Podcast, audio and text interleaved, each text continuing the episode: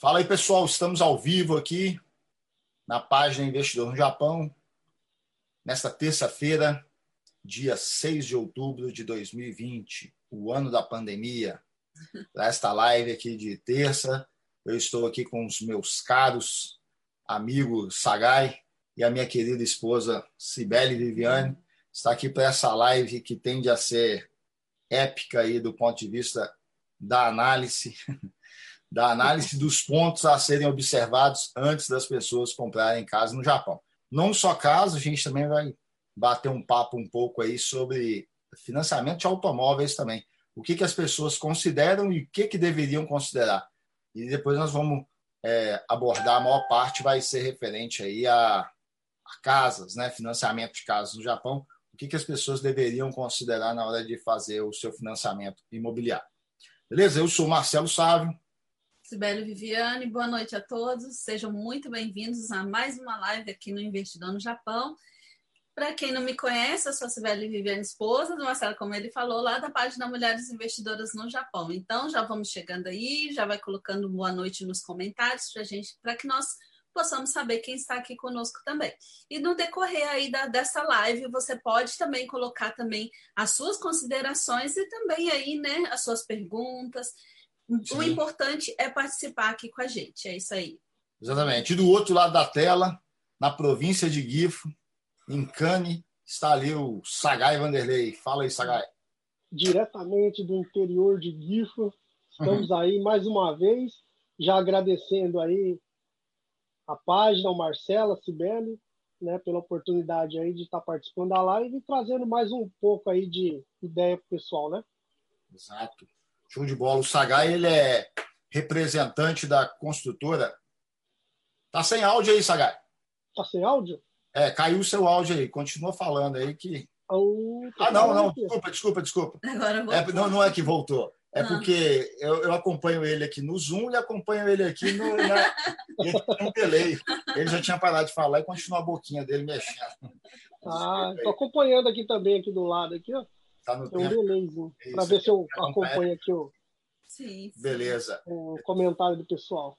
É, o pessoal pode ficar à vontade para deixar seu comentário, o seu boa noite, de onde você está aqui nos acompanhando nessa live de hoje. Já vamos falar sobre temas aí é, pertinentes aos brasileiros no Japão, porque é, todo mundo acredita que de algum, algum modo já parou para pensar em construir sua casa própria ou fazer aquisição da casa própria ou também é, carro, né? Ou um carro à vista, ou um carro financiado. A gente vai tratar aqui prelim, premi, é, é? Hum. preliminarmente a respeito de carro, até esperar a galera entrar aqui para a gente depois chegar falando aí do tema principal, que Sim. é a análise dos, análise dos pontos a serem considerados ao investir. Investir não, desculpa, ao fazer um uhum. financiamento imobiliário. E eu, é, nós colocamos 22 pontos aqui nós vamos debater com a ajuda do Sagai, que é especialista na área, com a minha ajuda aqui, que fala sobre educação financeira, e a ajuda da Sibeli também, que fala sobre educação financeira. Então, a gente vai debater esses pontos aqui. Está com a gente aqui o João Neto, o Yuji Inoue, Inoue é, o Cláudio Mikamura e o Rafael Kinoshita estão aqui já presentes na live. Você que ainda não deu seu boa noite, deixe seu boa noite aqui para a gente retribuir também com boa noite. Aí, se você for retribuído com nosso boa noite, você vai ter uma semana cheia de bens. é, é assim. Né, vamos lá, então? Então vamos lá. É isso aí. Vamos captando aqui a tela. Quer falar mais alguma coisa? Antes Não, já começar? vamos começar. Porque Quer falar mais alguma coisa, Saga, antes de a gente começar? Pode falar isso, Vanderlei. então já coloca a captação de tela aí e já vamos começar a falar dos carros, então, né? Então, vamos começar a falar dos carros. Vamos começar a palpitar a respeito dos carros, né? Rapidamente. É, eu até coloquei esse post hoje novamente, eu coloquei um semana passada do, de casa. Hoje nós vamos trazer ainda mais coisas relacionadas à casa. E do carro é aí, ó. O que, que a maioria olha na hora de financiar um, um, carro? A maioria só olha o valor da prestação, né? Se a prestação cabe no bolso é, do indivíduo. É, às vezes a pessoa olha e fala, nossa, 5 milhões? Não, esse carro, isso daí jamais. Aí a pessoa vai, vai financiar não sei em quantas é, prestações a perder de vista, ah, cabe no bolso. Então aí a pessoa acaba olhando somente isso, né? Exato. né? Não avalia todas as outras coisas que deveriam ser avaliadas. Exatamente. Olha só, está aqui com a gente também o Rafael Kinoshita. Olá, Tem mais o Rodrigo Otávio, o Rinaldi e a Deia Wakuda. Estão aqui acompanhando a live aqui com a gente aqui. O Sagai, quando que a maioria, né, que olha só olha o valor da prestação, deveria olhar, olhar essa pancada de coisa aqui, né? O valor Exatamente. da prestação, a taxa de juros que está sendo paga é, no, numa determinada financeira, o consumo de combustível, por mais que a gente tenha hoje os carros híbridos, mas os carros híbridos também gastam, né? E a pessoa também precisa levar isso em consideração na hora dele somar ao gasto mensal o valor da prestação a esses outros gastos aí. Custo com seguro, o que eu gosto de falar, que é o provisionamento mensal para imposto anual. E até, ah, mas o imposto é uma vez por ano. É uma vez por ano, mas se você colocar, é, considerar, provisionar isso daí, né, ou considerar para efeito de analisar gastos, né, um provisionamento mensal para o cabo de um ano, 12 meses ali, todo mês 5 você já tem o dinheiro para poder fazer o pagamento de impostos, seria uma forma mais até mais inteligente de você já reservar esse dinheiro e ao mesmo tempo de mensurar o gasto real que você tem com o imóvel, com um automóvel, isso. Provisionamento mensal também para expensão veicular. E o pessoal, ah, mas o carro é novo, é daqui três anos. Beleza, mas você já tem que considerar isso, tem um gasto mais adiante. E nada melhor do que você já considerar, pelo menos contabilmente, o efeito disso mensalmente, para novamente analisar melhor o, o gasto que você está tendo Exatamente, porque senão a pessoa deixa para pensar nessas coisas somente quando está para vencer, geralmente, né? Exato. Então, aí, quando está para vencer, a pessoa fala: Nossa, eu tenho que pagar chafé, nossa, eu tenho que pagar imposto, tem que pagar isso. Nossa, aí a pessoa fica naquela loucura, com aquela corda no, no pescoço, né? E aí quer correr atrás de, de parcelar, parcelar isso, parcelar aquilo, sendo que poderia sim fazer dessa maneira, né, Marcelo, que você está falando aí, né? Exatamente. Aí, mensurar. Será que ali parcela no cartão chaquinho se eu fizer lá? Então, hum. aí, aí o camarada vai sentir de fato o que é o provisionamento mensal, porque ele joga no cartão mensalmente, começa a ser deduzido ali as parcelas do Chaquem que ele renovou, ele vai sentir de fato o custo que, do automóvel, né? Ah, não é pra... vai estar tá pagando duas taxas de juros, né? Uma da prestação do carro e a outra do faturamento do cartão. Exatamente, Verdade. bem lembrado aí. Tá vendo? Por isso que eu gosto desses camaradas aqui na live, que eles lembram as coisas. Verdade, essas coisas têm que ser consideradas, né, antes de, de comprar um carro. E principalmente quando a pessoa tem quando poderia, né, ter um carro mais em conta, como o Kei, né, aqui no Japão, às vezes é só um casal, ou então, né, tem só um Sim. filho, aí poderia ter um Kei, mas não, que é um carro, um, que é um carro bom, que é um carro grande, é, que, sei lá, né, cada um também a gente tem que levar em consideração também, cada um tem seu sonho, cada um Exato. tem as suas vontades, mas é importante também estar tá analisando isso. É Sim. É um sonho, é uma vontade? É, mas é bom ter os dois pezinhos, que eu costumo falar uhum. lá na página, ter os dois pezinhos no chão, sonhar, mas com os dois pezinhos no chão e estar tá analisando todos Exato. os fatores. Lembrando que essa conversa, esse paralelo que a gente faz, não é uma apologia para você não comprar um carro. É. Na verdade, é uma, é uma estruturação para você ter uma consciência financeira para fazer aquilo ali da melhor forma possível. Exatamente. Para não te causar prejuízo. Exato. A ideia, Exato. Aqui, a ideia aqui não é falar, ah, não compra esse carro, não compra um baratinho, compra o quê? Não é nada não. disso. É simplesmente trazendo assim uma reflexão para, na hora de você tomar a decisão, não olhar só o lance de prestação. Uhum. Né? É, olhar essas outras questões mais aí para você ver que se no horizonte aí de tempo que você pretende ficar com o carro, se a conta vai fechar. Porque o cara só olha o valor da prestação, depois ele está afobado aí não dorme bem, fica preocupado. Todo dia de, de financiamento, geralmente o financiamento cai o quê? Dia 26, 27, por aí, né? Uhum. Ou o cara pode escolher né, uma data para poder é, cair lá. Sim, aí toda vez ele fica naquele desespero. Por quê? Porque a coisa vai pressionando, né? Não é só a prestação envolvida aí na parada, tem outras coisas. E a gente parou aí ainda considerando aí o, o sétimo, o oitavo e o nono ponto, é o custo com a manutenção o estacionamento, se o estacionamento é compatível, porque tem gente também que quer um veículo, mas o estacionamento não é compatível. Aí ele tem que alugar um, um estacionamento apropriado, e a gente vai até entrar nesse ponto no que diz respeito na casa, quando isso daqui é só uma preliminar do que a gente, do que a gente vai jogar ainda. O jogo vai ter primeiro e segundo tempo aqui na análise dos pontos a analisados na casa. E, e, depreciação também do veículo, né? O cara compra um carro de 4 milhões ao cabo de 5 anos, se estiver valendo um milhão, é muito o carro. Né? Então ele tem uma depreciação muito acelerada aí. Não? É, antes da gente prosseguir aqui. Antes da gente prosseguir, a gente vai entrar no, aqui no, no âmbito da casa agora que começa o, porque a gente tem muito especialista nas redes sociais, né? agora que o negócio começa a ficar pesado. Vamos lá, quem tá, entrou aqui também com a gente aqui, Elisete Tomida, o Adriano Kawatsu, o Ricardo Aoki e o Thiago Yumi Mura está aqui também com a gente aqui. Um forte abraço para vocês forte que estão abraço, nos, acompanha, nos acompanhando aí. Eu peço para vocês compartilhar essa live aí e curtir também, deixar seu comentário aqui, quais são as suas opiniões, as suas opiniões. A nossa ideia aqui não é, não é impor regra de forma alguma, apenas colocando, trazendo a reflexão com a ajuda do Sagai, que é especialista na área, reflexões a respeito de pontos a serem analisados friamente antes de você fechar ali o acordo, ter, tomar um financiamento e ficar amarrado numa prestação que mais adiante pode se tornar um grande fardo na sua vida. É? Ainda mais, né, Marcelo, se tratando de um financiamento tão longo, né, como uma casa, né? Então a pessoa tem que levar em consideração não somente, né, porque às vezes a pessoa vai, vai entrar nesses financiamentos e às vezes a paixão toma muito com, a, toma conta, né? Exato. Então a pessoa está naquela paixão, porque nós temos que entender o seguinte, que a maioria de nós que mora aqui no Japão, os brasileiros, os estrangeiros que estão aqui no Japão, a gente já traz de herança já é, incutida na nossa, na nossa cultura é aquele negócio de ter a casa própria. Né, de querer ter a, a nossa casa, né? Sim. Então a gente, a gente já via isso ali nos nossos pais, que era aquela luta ali, não, a gente tem que ter a nossa casa própria. Hoje em dia, essa nova geração está mudando um pouco essa visão, mas ainda assim, a grande maioria tem essa, essa, essa, esse sonho, né? Essa estrutura familiar, essa cultura.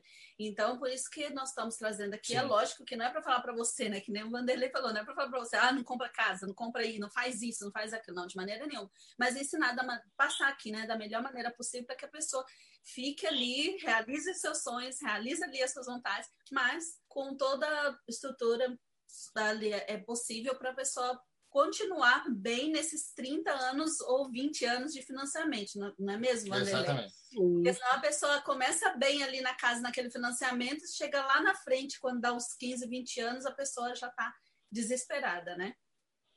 Exato. Quer falar isso, é aí. Não, até queria só para complementar aí, porque até seria hipocrisia da, da minha parte falar, é, fazer é, algo de querer colocar um, um jogo de você não comprar casa, porque além de eu trabalhar vendendo casa, eu tenho a minha casa própria também. né? Exato, é, igualmente, exatamente. Além de eu não trabalhar vendendo casa própria, então eu estou distanciado aí desse, né, assim, dessa questão, mas eu tenho também, eu, eu, eu tenho aqui casa própria no Japão. Beleza? Mas é, é pontos que a gente vai. O Sagai ele ajuda bastante o pessoal a refletir também sobre essas, esses pontos. Eu coloquei esses pontos. Semana passada eu coloquei uns 10 pontos num post. Post aí, de certo modo, reuniu é, simpatizantes e, e, haters também, né? Mas é, é, legal aí a reflexão. A ideia é trazer reflexão aí. É, antes da gente continuar, porque agora que vai come começar a análise mesmo, começa agora, ponto a ponto, dos 22 pontos, agora que a gente vai começar a debater aqui. E você que tem essa intenção, ou você que já adquiriu sua casa, você vai dar sua opinião aqui, e você tem um amigo que está querendo adquirir sua casa, você vai amanhã falar com ele sobre esse, essa live aqui para ele parar para considerar esses pontos antes dele tomar a decisão. E antes da gente prosseguir, dar boa noite aqui para o Vitor Meira, o Dialei Ianai, o Webster do Web Invest, a Ana Cláudia, a Letícia Oi, Gondo Ana. e a Patrícia Coiquet está aqui com a gente Patrícia, aqui também. Sejam muito bem-vindos, bem-vindas. Muito bem-vindo a todos. Sagai, então vamos começar o jogo agora. A gente falou de carro né, na primeira etapa aí só para esquentar os motores. E agora a gente foca aqui no lance da casa, na primeira parte aqui nossa aqui. Marcelo, rapidinho, é até importante o pessoal Sim. que está aí nos acompanhando né, na live e depois também o pessoal que estiver ouvindo essa live, é interessante também, até mesmo pessoas que já compraram a casa, está analisando também se você seguiu esses passos, né? Porque de repente a pessoa seguiu e não, e não sabe também, né? É, de, então, repente, com, de repente comprou e foi bem orientada por alguém assim que e ela comprou uma boa casa sem ter necessariamente analisado os pontos. Uhum. Às vezes você faz coisas legais na vida e não necessariamente você tem você já você já tem axiomas pré-concebidos para te orientar ali, não é verdade? Verdade, de repente ele pode até falar, olha, eu segui todos esses pontos porque eu fui orientado, como você falou, e ela e ela pode até indicar com mais certeza né, essa pessoa para outros. Bem interessante isso. Vamos lá, então. Exatamente. vamos, vamos, então, seguindo aqui. Show de bola. Não compre uma casa no Japão até analisar isso. Esse era o post do nosso semana passada, parte 1 agora. Porque o que, que a maioria considera? Valor da prestação. Novamente, né, a galera quer olhar o valor da prestação. Está pagando um aluguel de 65 mil, 60 mil, 70 mil, ele olha, bem, a casa do meu amigo lá que trabalha comigo é 70 mil, é 65 mil. Então eu vou cair para dentro, vou, vou comprar essa casa aí, porque é melhor do que eu ficar pagando é, é prestação. Então é análise básica, né? Análise bem, bem, bem, bem rasteira que a pessoa uhum. geralmente faz para tomar decisão, né? E o que, que ela deveria olhar? A gente já começa com o primeiro ponto aqui, Sagai, que é justamente o valor da prestação também. Ele é um primeiro ponto, de fato, a ser considerado. Perfeito? Perfeito. O valor da prestação é muito importante ser, ser analisada. Uma, que a pessoa tem que, como nós falamos no início da live, uhum. nós temos que entender que é um financiamento longo, né? Então, é um financiamento geralmente de 20 a 35 anos, né? Geralmente que as pessoas pegam. Então, você tem que avaliar não somente hoje, porque eu já vi bastante pessoas errarem isso. Ah, eu vou construir uma casa. Aí saiu o financiamento, a pessoa se baseia a prestação com que o banco liberou de financiamento. Então, aí a, o, banco, o banco liberou para mim 50 milhões. Mas será que lá na frente você vai conseguir bancar essa prestação de 50 milhões? Né? Uhum. Porque de repente hoje é, hoje é uma coisa, né? A pessoa está aí, não sei qual em tipo pleno de vigor. É, em pleno vigor, mas a pessoa tem que analisar. Não, o banco liberou isso, mas espera aí, vamos, vamos analisar direitinho daqui, daqui 20 anos, daqui 15 anos, como que, que voltar. Então, eu creio que a melhor coisa que tem que fazer mesmo é avaliar a, a prestação a longo prazo, não somente a curto prazo. Fala aí, Sagai. Exatamente, ah, falou tudo aí, né? Então a gente tem que analisar realmente a prestação do ponto de vista é, se possível, do mesmo ponto de vista do banco, né? Visto que o banco ele faz a análise como? A análise matemática que ele faz é pegar o rendimento anual da pessoa, é, tirar 30% daquilo ali e dividir aquilo ali em 12. E aquilo ali, o, valor que ele chega na, na, na, conta é o que a pessoa pode pagar de prestação é, de financiamentos no total dentro da sua renda. Isso daí considerando é, cartão de crédito, considerando prestação de carro, considerando financiamento de aparelho celular e a prestação da casa. Então, já dentro desse cálculo já se engloba tudo, né? Então, o cara tem que tomar cuidado com a forma que ele vai estar tá fazendo essa, esse cálculo, porque às vezes ele, ele pega um rendimento que ele teve de um ano que ele trabalhou mais, que ele fez mais anguiô, que ele trabalhou mais final de semana, que ele teve é, fez algum arubaito, né? E tem como você agregar esse, uhum. esse arubaito na sua conta, então você acaba elevando esse cálculo, fazendo com que aquele seu mensal, daí de repente ele na, naquele ano ele não, não tem nenhum carro financiado, é, o celular dele já está quitado, então ele pega e esse montante no geral e coloca aquilo ali como objetivo só da casa, né? Então tem que tomar cuidado com isso daí. Sim, ele fica, o cara, ele, ele vai no limite do que ele pode pegar financiamento é, e não no limite da sua realidade ali, o pagador de prestação, né? Sim. Ele vai no limite, igual o Sagai pontuou. O cara às vezes aproveitou um ano que o salário dele foi lá no alto, utilizou aquele, aquele, aquele, aquele, aquele agregado ali para aumentar o potencial dele de tomar o crédito aí, e às vezes agrega até esposa, filho, né? Aí fazendo com que possa, igual ela falou, sim, sim. 50, 50 milhões aí em, em, financiamento, sendo que não é a realidade eterna aí da família, né? Uhum, pagar isso aí. Então, uma, uma forma interessante de fazer isso aí seria você fazer ali uma, uma comparação com o que realmente você paga de aluguel, né? Considerando ali a garagem, que já está agregada, às vezes tem que pagar separado, ou, uhum. ou uma taxa de, de utilização de um, um, armário fora de guardar tranqueira, assim, fora do apartamento, ver aquilo ali que você está pagando de aluguel, se está sendo algo que você está pagando sem dificuldade e tentar manter é, o seu cálculo dentro daquilo ali, né? Que é a sua realidade já contínua aqui dentro do Japão. Exatamente. Vamos avançando aqui. Então, o próximo ponto, então, nós temos os reajustes também. Porque às vezes a pessoa ela acha que a prestação dela vai ficar eternamente no valor e não é bem assim, né, Sagai? Não, não.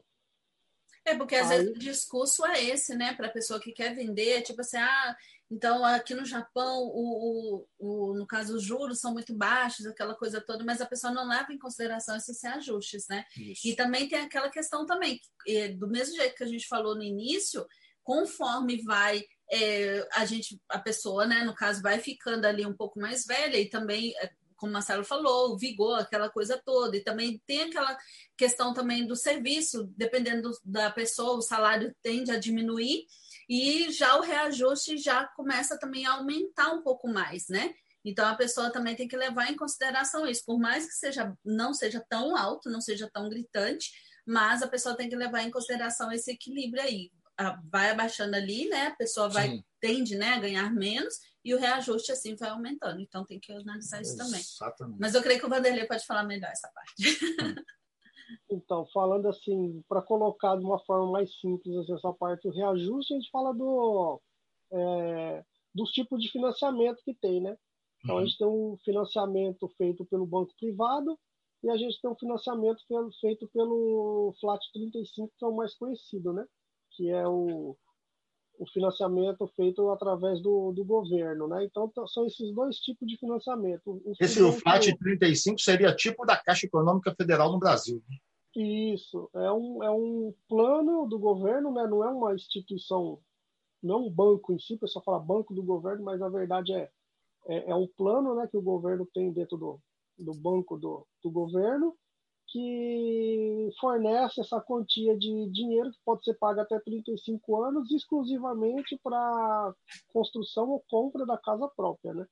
Certo. E esse tipo de, de financiamento pelo FAT 35, ele tem os juros fixo, né? E se você fizer pelo banco privado, você tem os juros variável, né?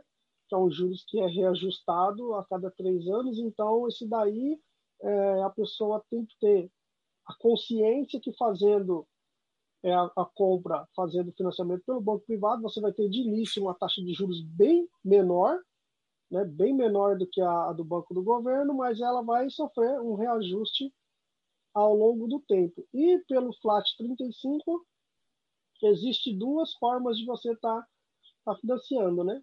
Quem vai fazer a longo prazo, que é o flat 35 normal, que é o juros fixo, o tempo inteiro, e tem o Flash 35S, que ele é dividido em duas partes, onde você tem é, o financiamento feito pelo governo de 90% do valor da casa e 10% do valor feito pela, pelo banco que faz a intermediação com o governo, onde você vai ter ali duas taxas de juros separadas, né, que às vezes é bom o pessoal prestar atenção, porque tem muito vendedor que não informa isso daí, são duas taxas de, Ô, Sagai, peraí que eu já vou entrar até no próximo ponto, que é isso aí, justamente, ó, as taxas de juros.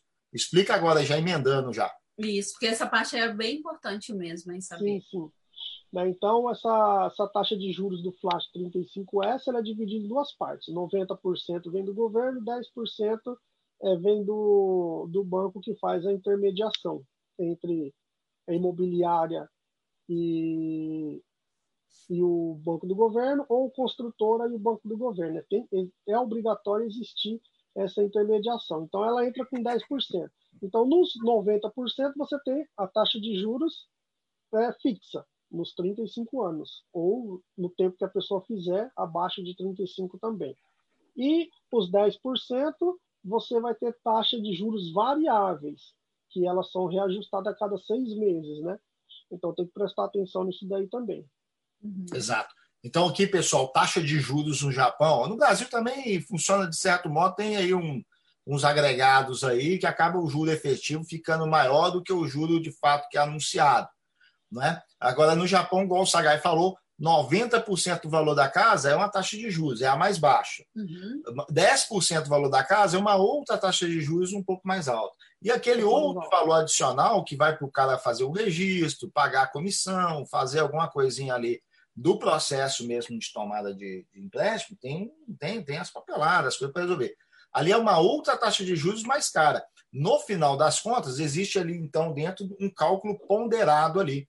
Os 90% é uma taxa de juros, os 10% do valor do imóvel é a taxa de juros, e o, a grana e adicional que vem para resolver os trâmites burocráticos uma outra taxa de juros. Na hora que tira o cálculo ponderado, não é aquela taxa de juros que muitas vezes estão anunciando aí para a pessoa. oh, você vai pagar uma prestação de tantos por mês. E eu já vi casos, Sagai, que na hora de, da prospecção do cliente e tal, e a, é levado em consideração o cálculo da taxa de juros aí do 90% e passa para a pessoa, a prestação vai sair em torno de tanto. Aí anima a galera.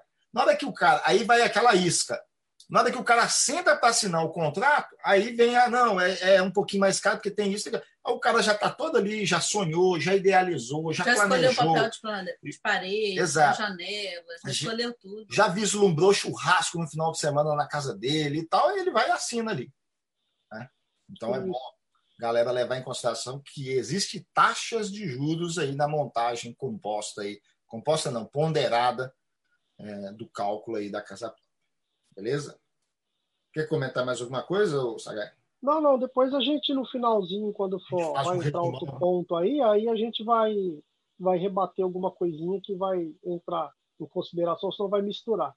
Tá. Temos uhum. aqui o Sato Anderson está fazendo algumas considerações aqui, mas a gente deixa para fazer a leitura. De, pode deixar no comentário aqui, pessoal. Na, assim que terminar a primeira parte, a gente entra nos comentários é, dialogando com vocês aí. Mas fiquem à vontade para ir fazendo as suas considerações aí.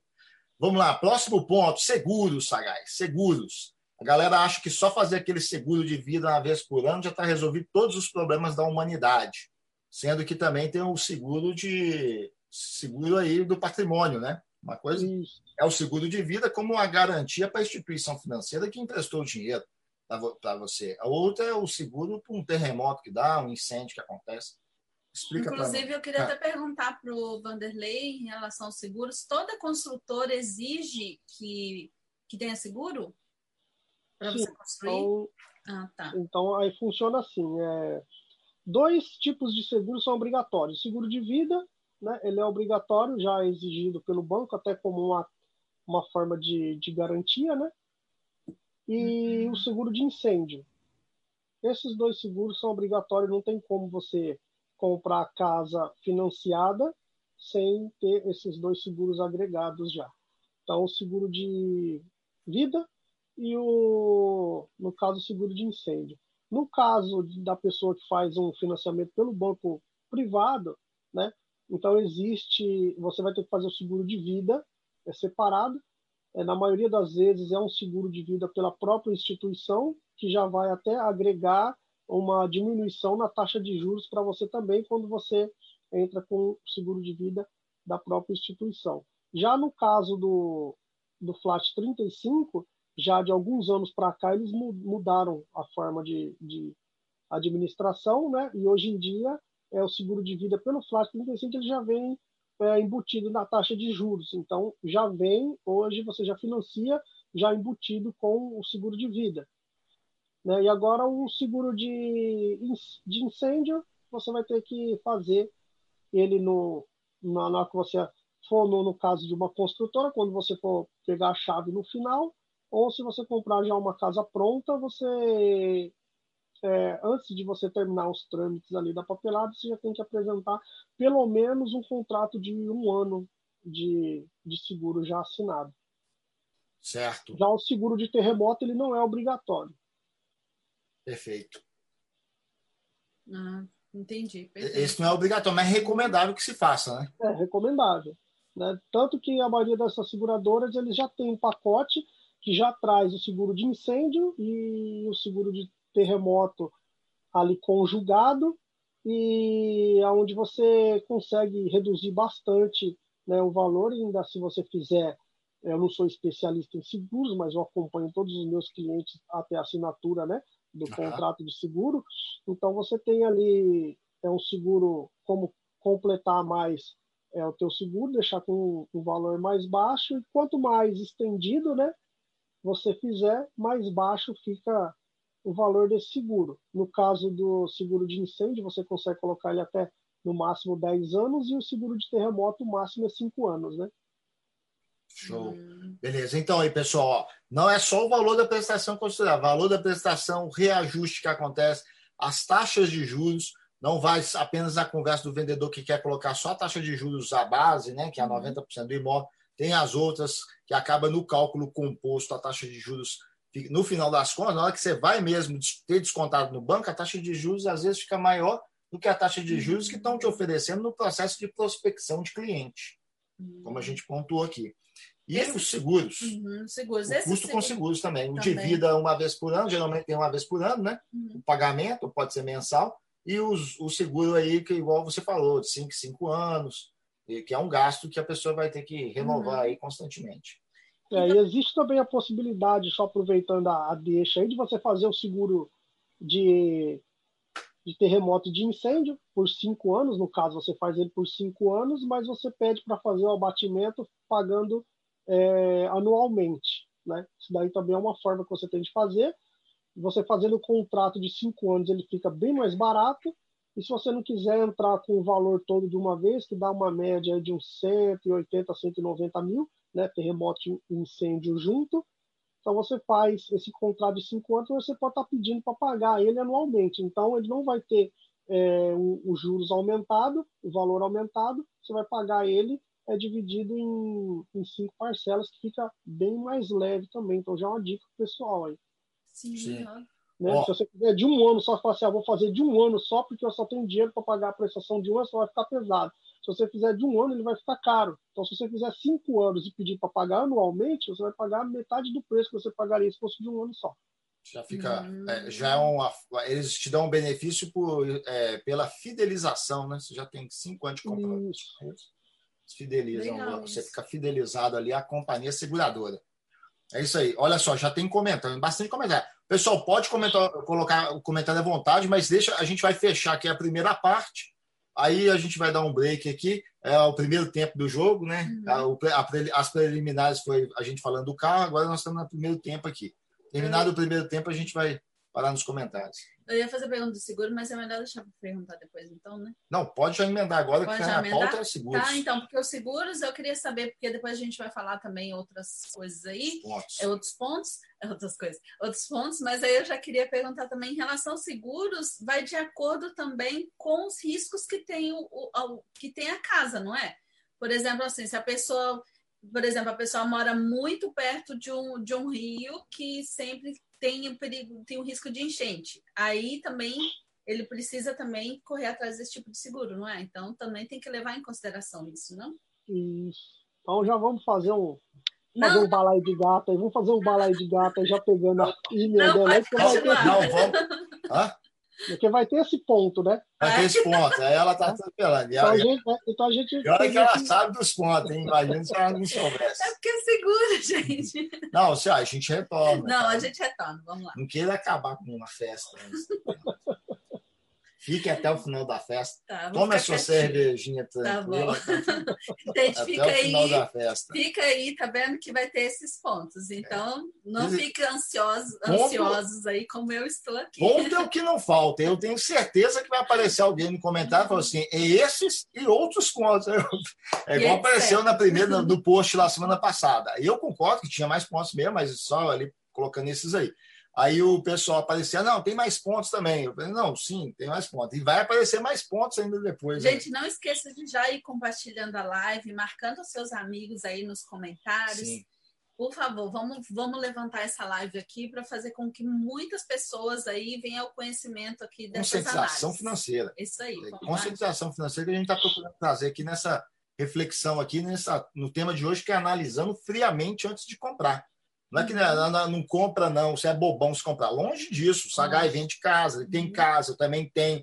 A gente é, é, tem os benefícios, a gente consegue identificar claramente os benefícios de ter uma casa, de você estar tá pagando imobiliário, uhum. mas a gente está trazendo aqui também um pouco de reflexão para você não fazer a coisa de forma afoita e também ali na, na conversa de qualquer um pelo menos, independente do corretor, o Sagai vai concordar comigo, deixa eu até abrir aqui e voltar na gente para falar, porque independente do corretor que você for é, solicitar, em diferentes regiões, né, Sagai? Pode ser uma outra região que você não atende. É, é importante que a pessoa esteja instrumentalizada com esses pontos aí. Ele vai, no final da primeira parte aqui, ele tira um print, no final da segunda parte, quando os pontos já estiver todos, tira um outro print. Já na hora de você for prospectar uma casa para comprar né? E, ou ao ser prospectado por um vendedor para você comprar na mão dele, você começa a fazer determinados questionamentos para ele, para você avaliar também o tipo do atendimento. e não contente, você busca outros. É importante até que demore um pouco, mas faça a checagem devida para poder é, fazer a melhor compra possível. Beleza? Sim. Vamos Sim. lá, então. Avancemos. Então, deixa eu responder aqui o Vitor, Vitor Mera, ele já colocou aqui, né? Já ouvi dizendo que se fizer financiamento da casa, depois, se a pessoa falecer, a casa é quitada automaticamente. Então, na verdade, o que quita a casa é o seguro de vida, né? Então, exatamente é isso daí.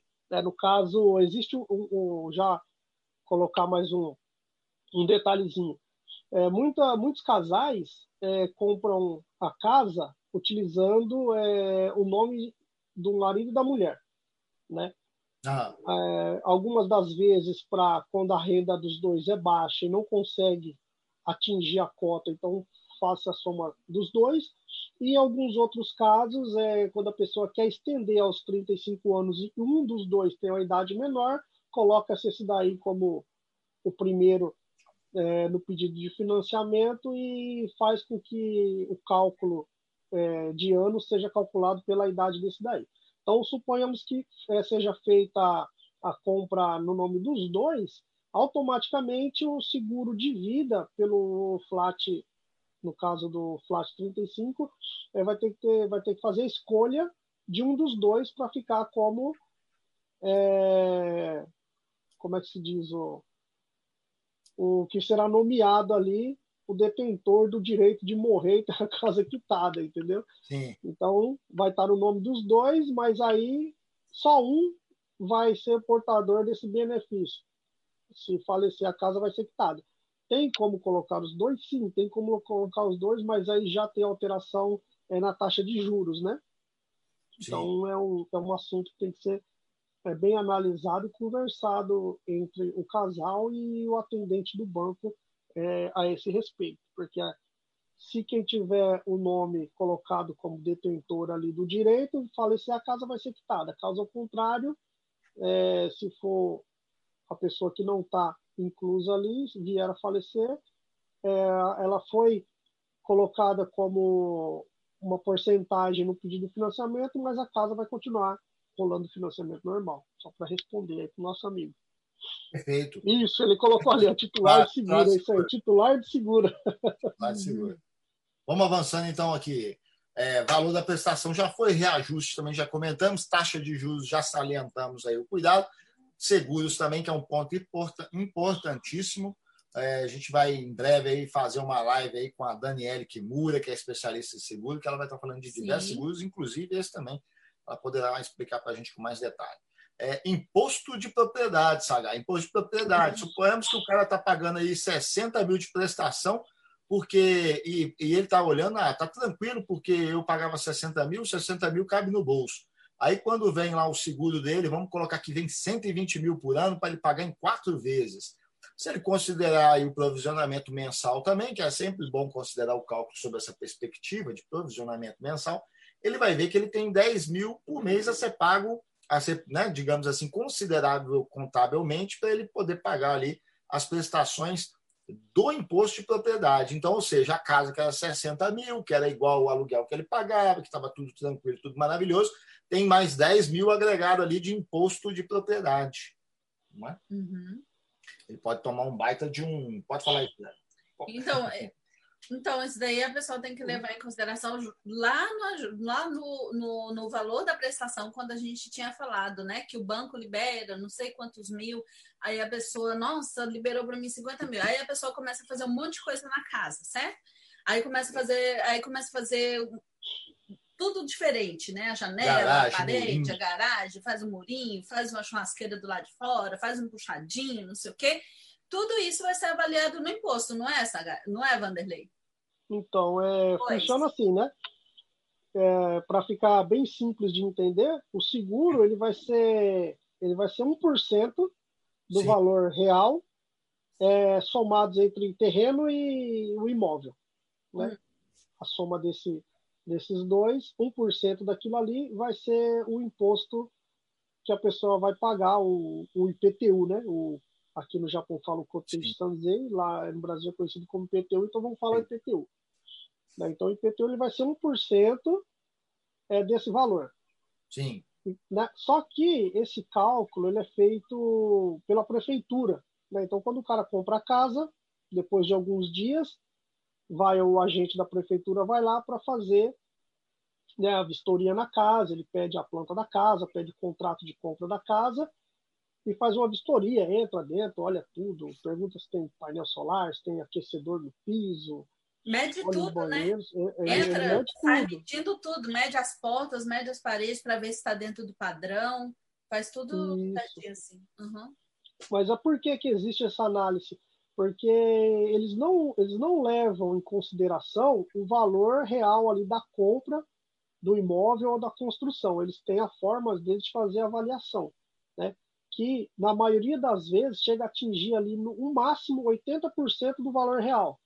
Né? Porque a prefeitura ela já tem prefixado alguns valores, né? Tipo, ela não vai ver o tipo de cozinha que você colocou. Você colocou uma cozinha de, de 1 milhão e o seu vizinho colocou uma de 800 mil, que a torneira é diferente. Então, eles não fazem esse tipo de análise de, de ponto por ponto. Eles já têm uma pré-classificação ali para cada tipo de, de acessório que tem na tua e chega num, chega num valor que é o máximo 80% do valor real. Aí esses 80% vai ser 1% que a pessoa vai pagar como imposto de IPTU anualmente, só que no caso de casas novas, é, a pessoa tem um desconto de 50% desse, desse valor Algumas prefeituras, né, isso aí vai ter que, tem que ser visto de prefeitura com prefeitura, algumas prefeituras nos três primeiros anos e outras prefeituras nos cinco, nos cinco primeiros anos. Então, esse desconto você paga só a metade. É um benefício, digamos assim, para quem está adquirindo casa nova, né? Entendi. Hum. É, é, igual no Brasil, no Brasil o IPTU é cobrado sobre o valor venal do imóvel, é igual, sabe, não é o valor, né? Às vezes uhum. o cara uhum. comprou um, no valor de mercado um terreno, por exemplo, está 150 mil reais, mas o valor venal ele não é reajustado todo ano, foi reajustado a última vez, última vez há 15 anos atrás, a prefeitura está praticando ainda a cobrança do IPTU sobre um valor venal de 36 mil reais, por exemplo. Né? Então acontece isso, a cobrança do valor venal.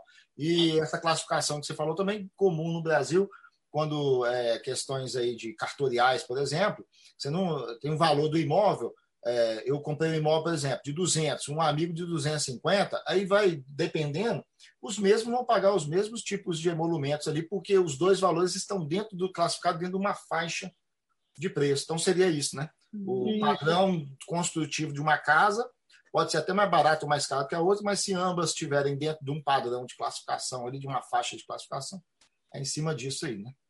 Exatamente. E leva em consideração também a depreciação também né, da, do imóvel que vai, vai refletir também né, gradativamente na diminuição do valor é, do imposto que vai ser Sim. reajustado, mas né, na maioria das vezes o terreno não desvaloriza, desvaloriza só o imóvel, né?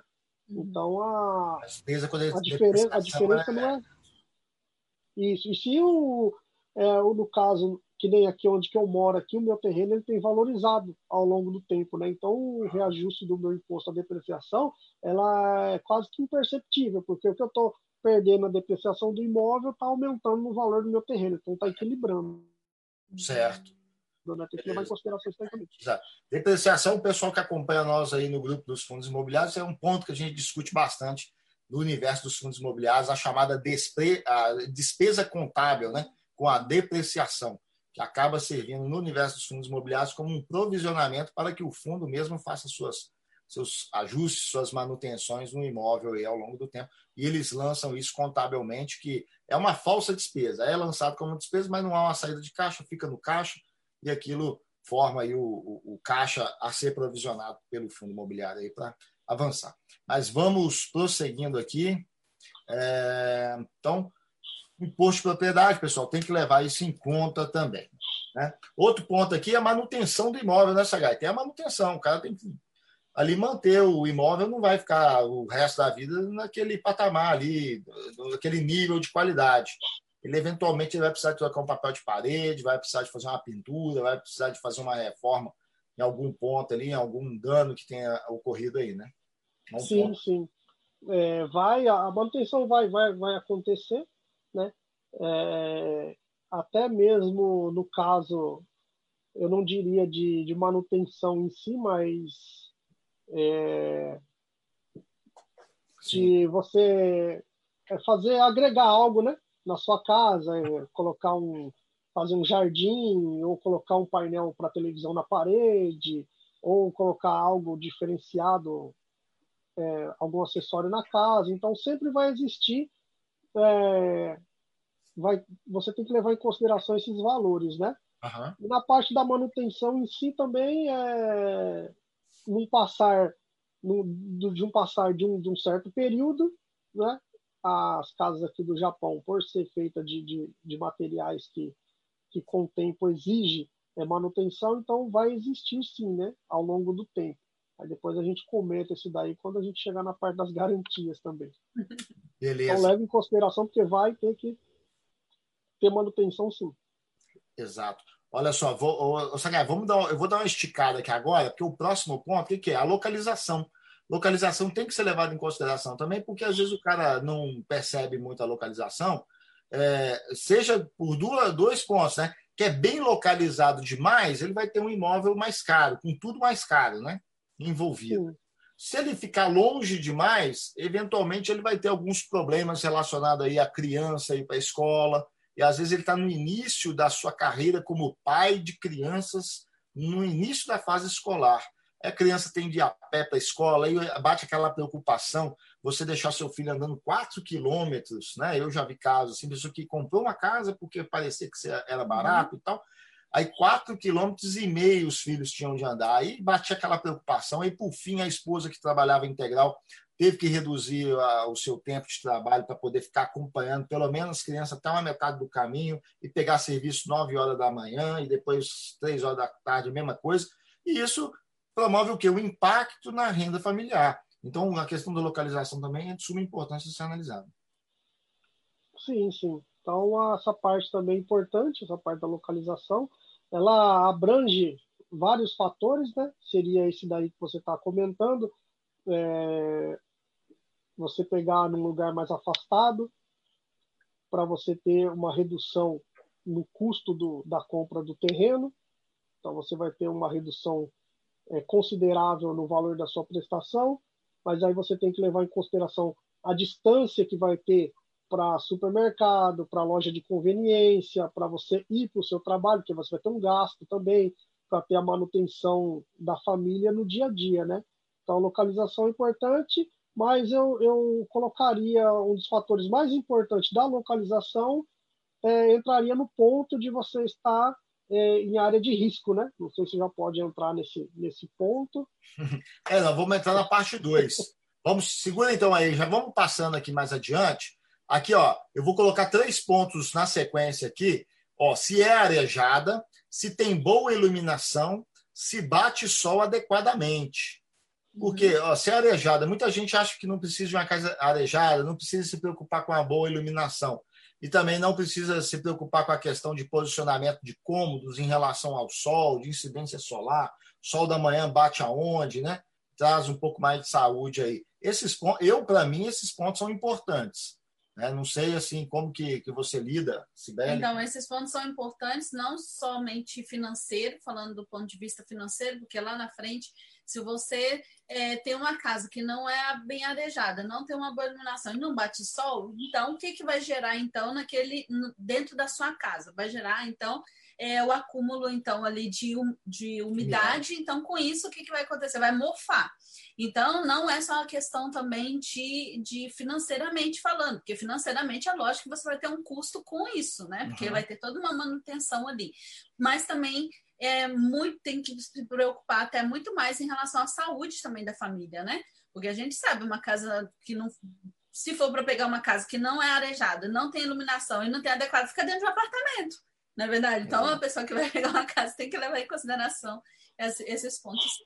Exato. Fala isso, Gai. Se área, a, a, a importante de ter uma casa arejada, uma casa com boa iluminação e com uma boa incidência solar, né? Adequada. Vamos tentar fazer um resumo aqui para não ficar muito comprida. É, aqui no Japão existe uma é, já um, um, padrão de construção onde se leva muito em consideração o posicionamento do sol e a iluminação do imóvel. Isso daí todas as construtoras é, eles observam muito isso daí. Né? Eles procuram posicionar de melhor forma a casa no terreno, para que ela, ela fique com para o lado sul é, as, as, partes da casa que necessitam de, de maior iluminação para ficar mais arejada, é, posicionamento do telhado também acompanhando essa movimentação do sol. Então isso daí é, é um padrão aqui no Japão que todas as construtoras seguem. E em termos de sombra, né, também existe uma é lei aqui no Japão onde a casa do vizinho ela não pode, ela tem um limite de sombra que ela pode proporcionar até na tua.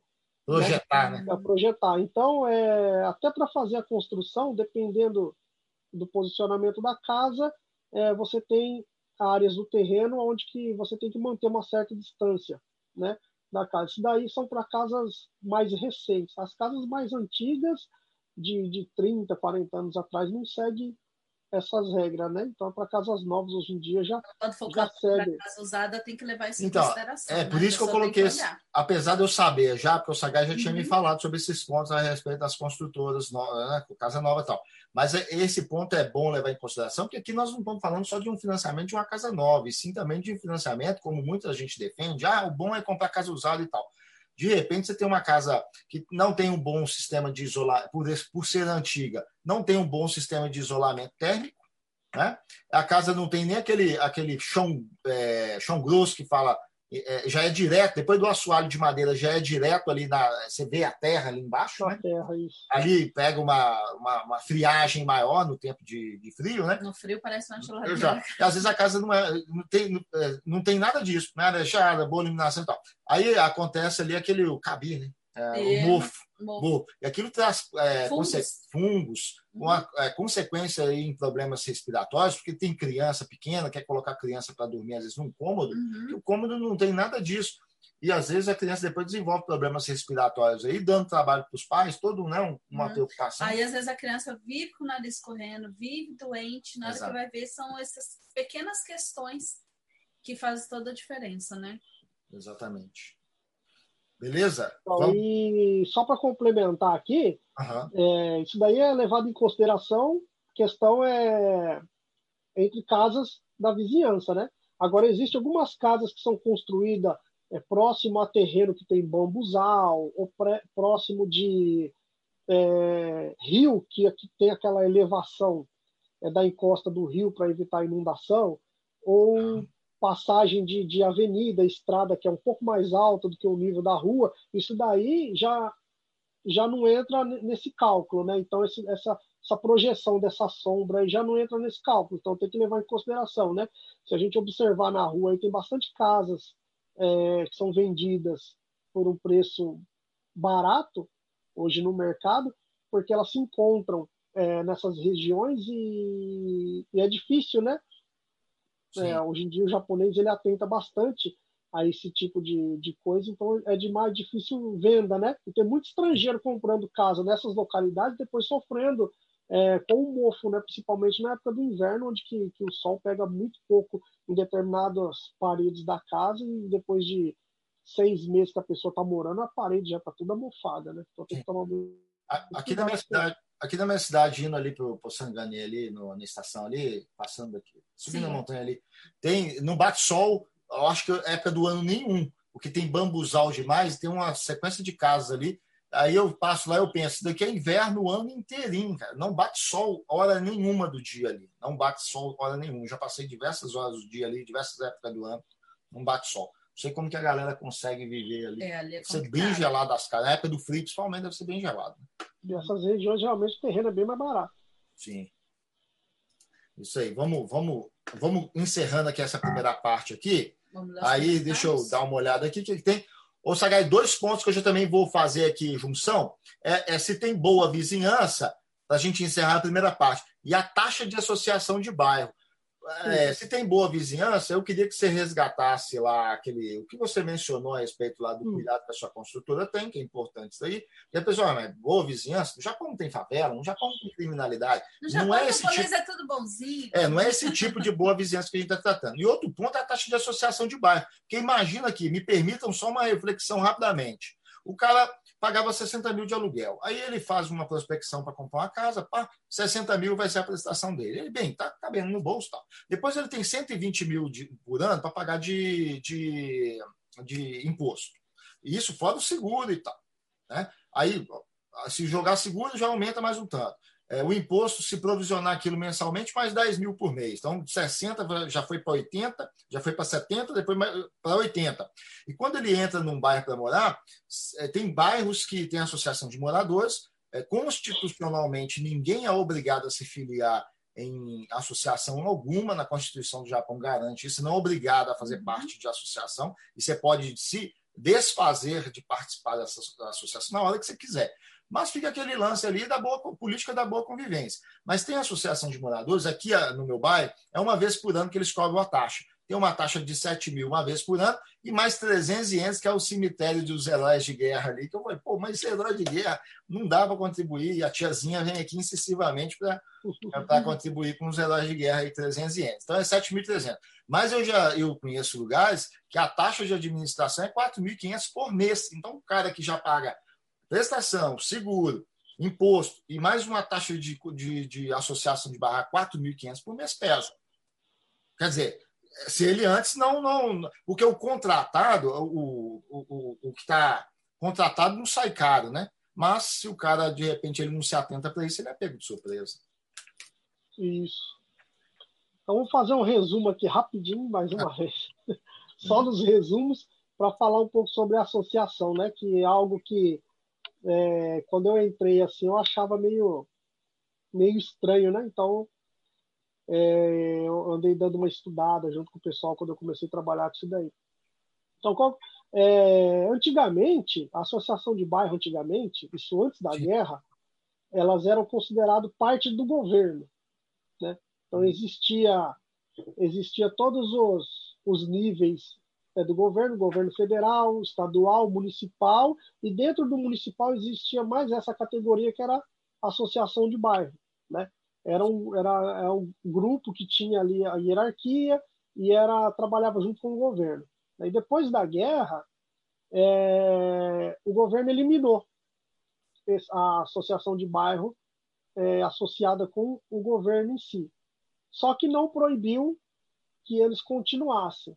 Né? Então, a partir daí, a associação de bairro é, continuou como uma associação independente do governo. Então, ela é uma associação independente, onde quem vai manter é, são, são, os moradores, quem vai manter o, essa associação pagando as taxas mensalmente aos moradores, então da parte do governo não vem ninguém. por ela ter, é, ter tido essa desfiliação e ter agora é, entrado com esse, esse sistema de trabalhar independente, então quem cria as regras ali são eles. Né? Então, por isso que cada associação de bairro tem o seu valor, tem as suas regras, né?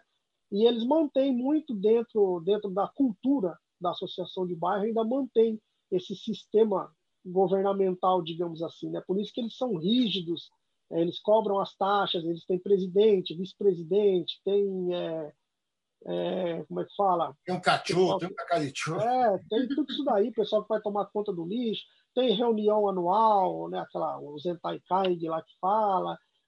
Então, é, parece uma organização política e exerce, mesmo não tendo essa força, filiação né? com o governo, ela exerce uma força muito grande hoje em dia, né, dentro dos bairros, né?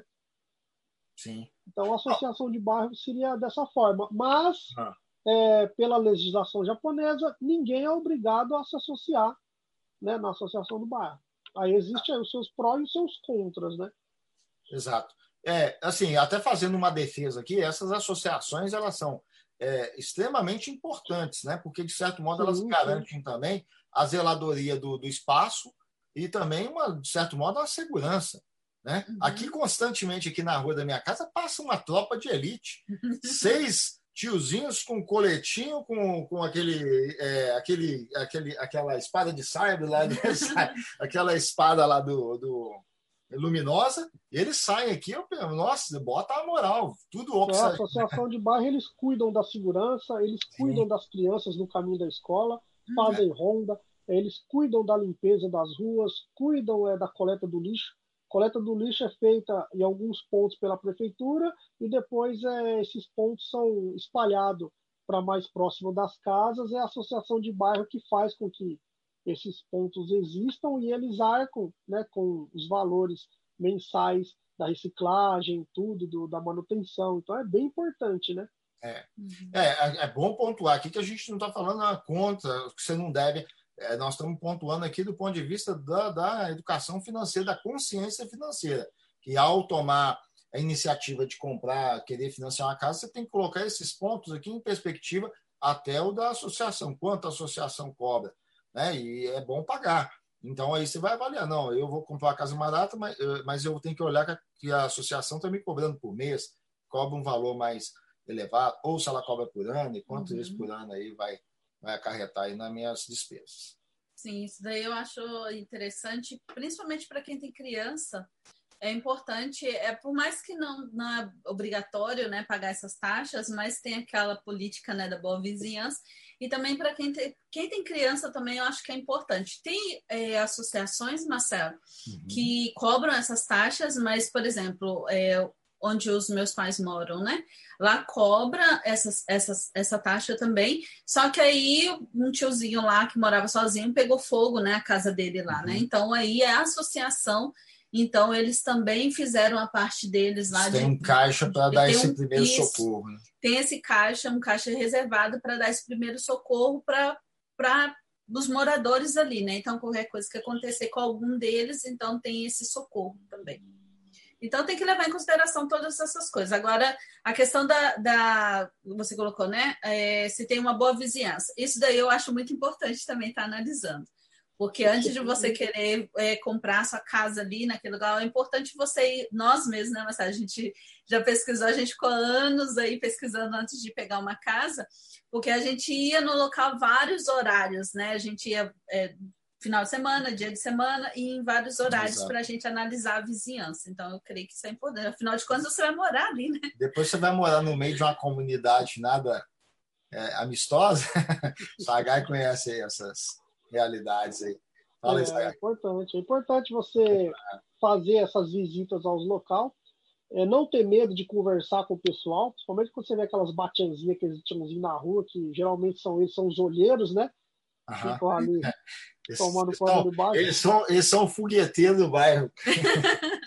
Tem que ir lá e conversar, perguntar e, antes de fechar o negócio, procurar o presidente da associação de bairro que é o que a gente faz aqui na construtora, a gente sempre vai até o, né, o presidente da associação de bairro para levar em questão é, a acessibilidade ali do, do estrangeiro em si. Não existe nenhuma restrição, até proibido por lei, uhum. né? Não existe nenhuma restrição de um estrangeiro morar em certo lugar, mas às vezes pode acontecer que aquela vizinhança em si é, tem uma animosidade em relação Exatamente, à figura do estranho. Né? Então, né? estrangeiro. não vão impedir da pessoa morar ali, mas de repente não é um, um, local onde que a família vai passar o tempo, vai se sentir à vontade de estar morando, né? Então, quando você procura é, presidente da associação de bairro, já pela própria cultura ele já vai sair falando tudo para você o que tem, o que não tem, falando o nome de todo mundo, levando para dar uma volta, mostrando as coisas, isso aí é bem bacana.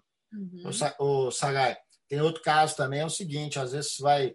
É, eu, eu, me, vamos, eu me colocando na, na, na, figura do vendedor que vai querer apresentar a casa para a pessoa. Eu chego ali para Sibeli, oh, vamos lá, tem, uma casa, tem, tem um lote, um terreno que dá para construir a casa. Lá é bom porque já tem outros estrangeiros morando lá e tal, tem filipino, tem brasileiro. Aí você se sente incluída, né? vai fazer parte das pessoas que têm assim, o seu mesmo contexto social. Aí, só que tem outra questão também. É bom dar aquela visitada, porque de repente você tem o brasileiro fazendo churrasco no final de semana, o filipino lavando o carro no final de semana, mexendo em carro, barulhada, esse tipo de coisa. É, talvez tenha um, uma movimentação que você não encontra morando do lado japonês, é, em bairro assim que é mais tomado por japonês. E às vezes você não é do tipo da pessoa que gosta, né? Final de semana com churrascada, a fumaça de churrasco ali invadindo a tua casa. Então, é outro ponto também que tem que ser levado em consideração. E aqui eu não coloco como uma, que isso é má vizinhança, longe disso. Né? Até é legal, uhum. animado, você tem ali vizinhos ali que estão ali, né, fazendo algumas coisas tal. Mas você tem que levar em consideração. De repente, você não é do tipo que é muito afeito a muita movimentação, você gosta da tranquilidade. Às vezes acostumou aqui no Japão com a tranquilidade, Exato. né? Com tudo certinho, do jeito que o japonês faz. Aí... e às vezes bem? depois fica estressado aí com os próprios vizinhos em pé de guerra, cara feia, sisudo. Aí você, eh, ao invés de ir para um lugar para viver em paz e tranquilo, você fica testas franzidas, sisudo o tempo todo, olhando com um olhar de indiferença para os vizinhos. Aí não, não é bom.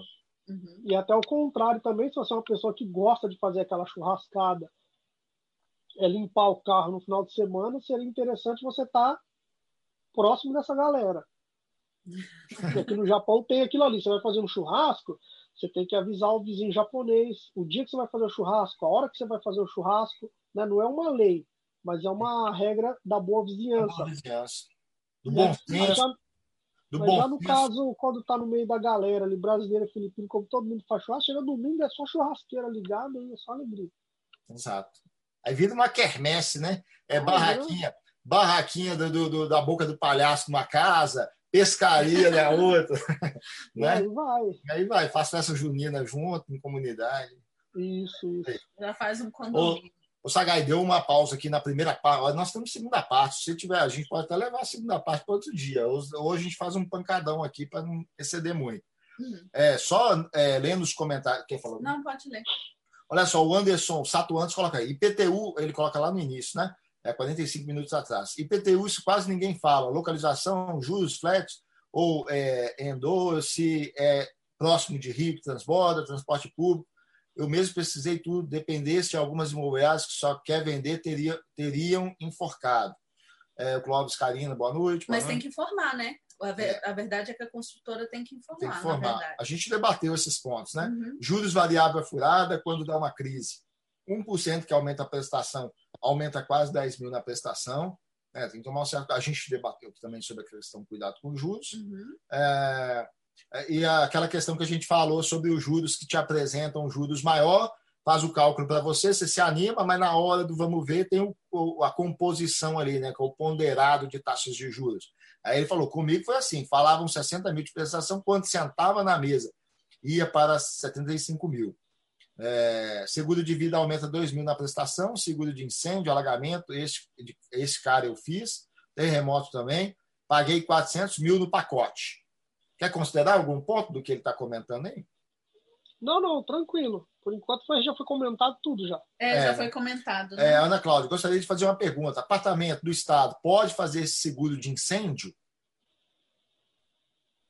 Se não me engano, já está incluído também, né? O do Estado. Porque apartamento é, existe, normal você tem que fazer um seguro. Pode estar incluído ou não? Existe, existe um seguro que já é incluído pela, é, pela imobiliária ou, ou, ali como pelo administrador do, do apartamento do governo, mas esse daí só vai cobrir os danos do, do apartamento em si, do prédio, do imóvel, né? Sim. Se você quiser um seguro que, que, que cubra é, os seus bens que estão tá ali dentro, você tem que fazer um seguro separado. Certo. Perfeito. Aí, Ana Cláudia. É. Fica atenta aí, para você ter a cobertura do seu patrimônio. Patrimônio aí do, Isso daí é importante do governo fazer. já está assegurado. Uhum. É, opa, voltei aqui sem querer. É, continuando aqui, Sagai. É, Vivi VH, boa noite. A Patrícia Coiqueira está colocando. Eu gostaria de saber quais cuidados precisamos tomar quando vamos comprar o terreno para construir. A gente vai abordar isso na segunda parte. Segura a onda aí. É, o mais caro é o de alagamento, e muita gente não faz. O Sato Anderson pontua isso daí. O Vitor Meira, se já respondeu ele, né, naquela hora. É, é. Tem o Satuantes, tem um monte de corretor que só quer vender, cuidado. É, é isso aí. O Satuantes disse que paga 95 mil de IPTU. É, todos, todos só pensam nas prestações. Quando chega o IPTU, aí que o bicho pega, é, se, não tem reserva, se não tem reserva. Né? Casa barata, na maioria das vezes, é afastada, não compensa. Se não bater sol, mofa rápido do lado de fora também. Uhum. Ele disse que paga 3.500 por ano com a associação. E aqui, onde ele mora, o Sato Anderson. 3.500? 3.500. Só tem um vizinho que não gosta de estrangeiros. Do resto, sem problemas, nem bom dia dá. É. O, o, nosso aqui eu acredito que é, é mais 7 mil por ano, com mais os 300 do cemitério dos heróis de guerra lá na montanha, é, porque tem a área da praia aqui também, né, que demanda um cuidado hum, bastante. Mas o memorial do memorial dos, guerre, dos guerreiros, dos, dos, heróis de guerra, dos, dos, heróis de guerra ali da montanha é muito bonito, gente. É. Compensa é. visitar, viu? Quem nunca foi ali no nesse memorial aqui em Gamagori é muito bonito. Ele coloca que aqui é onde ele mora só é, um vizinho que não gosta de estrangeiro, do resto sem problema, nem bom dia dá. E aqui é só japa e velho. É, igual, acho que a maioria dos lugares hoje em dia no Japão é assim, né? Aí. Maioria. Exato. É, a Ana Cláudia agradece aqui. O Seiji Asakawa está aqui também. Boa noite. Lu Mota também está aqui prestigiando a nossa live aqui. Boa noite a vocês aí. Sagael, Seiji Asakawa que está devendo uma live aí, né? Lembrando que ele é o presidente já, aí da. Convidado. Né? Ele é presidente aí do, da Yamada Fudosan também. Fudosan. Tá, é, tá, um devendo, rapaz tá lá devendo, tá no post lá. No post lá tem um, tinha um rapaz fazendo uns comentários lá, agregando valor lá, que você falou que era da imobiliária dele, né? Isso, Renato, da, Renato, né? Yamada Fudosan. Falava também no, no post semana passada comentando. A Ana até comentou aqui, ué, convida o vizinho para o churrasco. É, na política da né?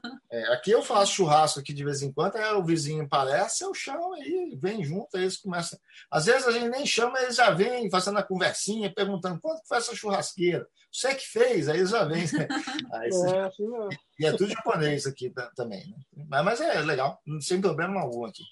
Até porque também a gente é civilizado, né? A gente não faz barulho. É que os nossos, os nossos vizinhos, eles são tudo tiozinhos. Tudo, tudo mais para lá do que, do que para cá. É os que sobrou, a gente sobrou da guerra lá, que não foi pro cemitério, né? Não, aqui, deixa eu te contar. Apare... Aqui, eu não sei se ele já faleceu, porque tem uma cara não, que eu não vi. Ele, ele tá ainda vivo? Ele é vivo ainda? É vivo. Ou, três e pouca da manhã, ele sai da. ele passa na rua e ele é bem velho mesmo, deve ter uns 90 anos, ou mais, mais de 90 e ele vai no combine comprar, ou na maquininha. Não, comprar, ele vai na maquininha. Não vai na maquininha, comprar café. Por volta de três e meia, quatro horas. Aí quando a gente chegou, a gente estranhava, porque ele voltava, ele voltava em posição de guerra, assim, brincadeira nenhuma. Ele voltava em posição, tomando cuidado, andando devagar e falando sozinho provavelmente é, é já é consequência mesmo da época de falando na rua, três horas da manhã, eu acordei eu fui ver. Aí fiquei olhando da janela. E, você sabe que essas pessoas, às vezes, elas não têm trauma da A questão não é trauma da guerra. A questão, às vezes, que às vezes elas sofrem já de um processo de demência, tipo um Alzheimer inicial, que a memória, o mais forte é a memória lá na fase de jovem. É justamente, é, então ela, ela se lembra bastante dessa é a realidade dela lá de trás. Então ela traz uhum. isso à tona. Então tem isso. Então a gente, a gente acordava com aquele barulho e tal, e era o tiozinho. Aí a gente começou a reparar um padrão. Direto ele parecia ele andando como se estivesse é, buscando o soldado Ryan. Não tem aquele filme lá, O Resgate dos É, cara, é impressionante. Ainda Consequências que, da guerra, né? Ainda bem que aqui no Japão não tem arma. Exato, senão o cara estava é. fuzilando a gente. Vamos lá. Vamos lá. Segunda parte aí, pessoal. Vamos animar. Opa, já estamos com a audiência aqui, 330, 33. Vamos lá, gente. Vamos lá. Vamos Segunda parte começa agora. Sagai, risco, vou colocar três riscos já na sequência aqui para a gente até adiantar aqui. Ó. Risco de inundação, tinha brasileira até fez live ali, a pessoal chorando em relação à, à perda que teve lá na região de Canto. Aliás, lá eu conheci uma região. família que passou por isso e não tinha seguro, viu, de é. alagamento, é. a pessoa perdeu a, a, Daniela explicou sobre essa questão uhum. do seguro de alagamento numa live atrás aí. Foi muito tempo atrás. Risco de deslizamento também, uhum. que acontece, sobretudo em regiões com bastante incidência de chuvas. E o risco de tsunami, que não é tão recorrente como esses outros dois, mas é bom levar em consideração, uhum. sobretudo quem vai morar em regiões litorâneas. Exato. Né? Alguma, começando pela Sibéria aqui, Sagai, alguma consideração a respeito desses é três pontos? É, é então, principalmente favor. aqui no Japão, gente, são esses três, três pontos aí que tem que ser levado muito, mas muito em consideração. Outra coisa, é não fique esperando a pessoa que está querendo te vender a casa falar para você. Já chega e já pergunta já de cara, exige, sabe? Porque antes de assinar o contrato, é, eu não sei como é feito, né? Mas no nosso caso, no caso, quando vai assinar o contrato, tem que ter explicado tudo certinho. E não é só explicado assim, ah, talvez tem risco. Não, tem uma porcentagem ainda de risco. Tem a porcentagem de risco de inundação, uma porcentagem de, de deslizamento e de tsunami. A gente mora perto da praia, por exemplo, é uma preocupação, não é? Então, é uma coisa também que a gente procura saber. Então, o risco tem toda a porcentagem. Não, não tem perigo, é muito baixo o risco. Ah, então tá bom. Então, são fatores assim, que tem que levar em consideração justamente para você também estar tá pensando naquela parte que a gente estava falando lá dos Sim. seguros. Então, você precisa saber disso para você também analisar qual tipo de seguro você vai precisar pegar e, e se você está disposto também, né? A estar tá nesse risco. Exatamente. Pessoal, considerar risco. também nessa segunda parte risco de inundação, risco de deslizamento e risco de tsunami. Fala aí, Sagai, com você. Então a gente já pode colocar junto aí a parte do, do seguro, já responder a. É, a parte Patrícia, do seguro a gente comentou, a gente comentou na primeira parte a parte do seguro, né? Mas é, pega um pouco agora também, né? Falando desses riscos isso, aí. A, a isso, Patrícia isso. perguntou do terreno. A Patrícia perguntou do terreno que a gente vai abordar mais adiante. Ah, é? Ah, então tá bom. Mas aí eu achava melhor já colocar agora também. Pode ser, tudo bem que já engloba, né? Então, então já vamos fazer assim, ó. Além, então, os riscos aí que devem ser considerados, muito, muito relacionado à localização do imóvel, é, aí também tem a questão de odor. Você compra uma casa para viver com prazer, você não pode abrir a janela porque tem o odor de aviário e de criação de suínos. É. Não é? Tem eh, algumas criações aí de animais que aqui não tem aquelas restrições de tem que ser em área mesmo rural, porque no Brasil ainda hum, tem. área urbana você não pode criar porco. A prefeitura vem lá e toma. Né? Uhum. Aqui não, aqui você tem, volta e meia você encontra aí aviário no meio da cidade, em área mais não no meio da cidade, mas em área urbana, mais urbana, é, criação de suínos, de bovinos também, uhum. não é? aí encontra... a pessoa vai no, no, inverno, não tem tanto cheiro, a pessoa, ah, até que é, exatamente. Vai Aí chega no verão, nossa, nossa aí aquele cheirão aquela que não dá caatinga violenta, sabe? Não dá nem pra abrir a janela. Aquele cheiro horrível. Aí o outro ponto aqui é o tipo do terreno, que esse dado é importante, você já comentou alguns casos com a gente aí, e o que era antes no local. Então, eu já coloquei seis pontos aí, se você quiser ficar à vontade aí para analisá-los aqui friamente. É esses pontos, Vanderlei, que você queria falar? Isso. Então tá bom, beleza. Então, a, gente vai, a gente vai pegar agora os, os três primeiros ali. Sim. Né? Então, quando você for comprar uma casa ou comprar um terreno, então existe existe um, um, um mapa que ele é conhecido como Hazard Mapa aqui no Japão. Né? Então, Hazard Mapa. E esse mapa você consegue ele é, na prefeitura. Se você for na prefeitura e pedir, eles fornecem para você uma, hum uma via dele, e também as construtoras e as imobiliárias também, por obrigação, têm que ter esse mapa e apresentar para o cliente, né? Uhum. Esse mapa ele consiste no quê? Aquele, toda aquela regi a região, né? Onde você vai querer comprar a sua casa ou buscar um terreno, ele já vai ter ali determinado nesse mapa todas as áreas de risco de inundação, de deslizamento é, e tsunami. Né? Então, esse mapa ele tem ali de mais de é, registrado ali mais de 100 anos atrás de incidências ali de acidente. No caso, igual aqui em Gifo, né? Tem uma região aqui em Canixi que existiu uma é, minas, né? De mineração aqui, não sei se de ferro ou de carvão mineral. Na região de Mitaque, é, né? Na região de Mitaque, né? E nesse rasado mapa ele tem é, determinado quais são os pontos onde existem essas minas no subterrâneo, né? Então, as probabilidades ali de desmoronamento de terra. Certo. Né? De afundar, né? Isso. Então, quando for comprar uma casa, é importante ir na prefeitura e pedir o rasado mapa, que aí você vai ter é, com detalhes é, todas as porcentagens e que tipo é, de de problemas de adversidade natural que pode acontecer em cada região, em cada bairro, e ele é bem específico, bem detalhado em regiões, ruas e posicionamento. Esse, esse mapa, no caso, a gente paga, é, paga e fica com esse mapa ou, ou a gente vai lá? Na verdade, a, pre, prefeitura você pede lá, eles já têm várias, é como se fosse uma cartilhazinha assim, já para distribuir grátis para as pessoas. E a imobiliária, no caso, é, e a construtora também, né, na venda do terreno, ela por obrigação, porque quando você constrói uma casa ou você compra um terreno, existem as regras ditadas ali pelo governo, né, uhum. tanto para construção como para venda. Então, para seguir aquelas regras que está ali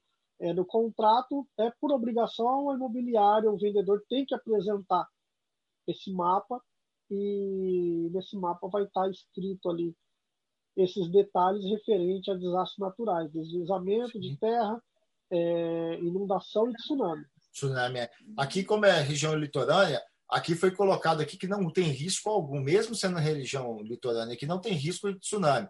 É, eu acredito, eu não sou nenhum aí, digamos, geólogo, coisa, pessoa que estuda esse tipo de oceanógrafo, mas é porque a, o posicionamento dentro da península, aqui tem uma península de Nishiura, aí eu acredito que é o posicionamento daqui da região nossa em relação à entrada do fluxo de água na Baía de Mikawa.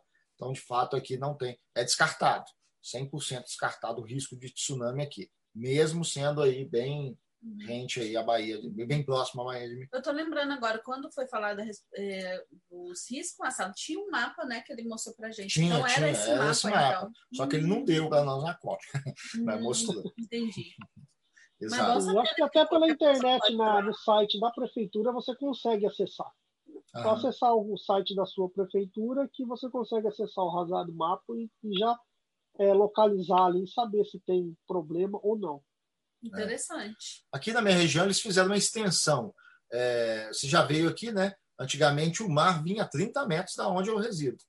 Aí eles fizeram uma. É, uhum. Todo aquele bairro na frente ali é, nosso é, vizinho mesmo, quando a gente mudou para cá, o japonês aqui falou: olha. O, há 40 anos atrás. Há 40 anos atrás, aqui enchia tudo de água. Aqui. Eu, aí eu falei, mas tem. Eu até falei, mas hoje em dia acontece isso? Não, não. É, porque hoje em dia já estenderam. Já estenderam, já melhorou. Lá, então tá bom. Exato. Então, aí, para continuar aí rapidinho, aí a Mas, gente já. Deixa eu, só, deixa eu só colocar na tela aqui para o pessoal ver os pontos que a gente está comentando agora num pacote só risco de inundação, de deslizamento, tsunami. A questão do odor, você compra uma casa para ter prazer de viver, abrir uma janela numa época de primavera e vem aquela marola, aquele cheiro ruim de, de aviário, de suíno, criação de suíno. Então tem que tomar um certo cuidado, levar isso em consideração também. Outro tipo de terreno, que é esse terreno que às vezes o terreno é grande, mas para entrar nele você precisa de é, passar pelo terreno do vizinho, e o que era antes no local, como o Sagai já pontuou aí. Pois não, Sagai, pode continuar aí dissecando cada ponta.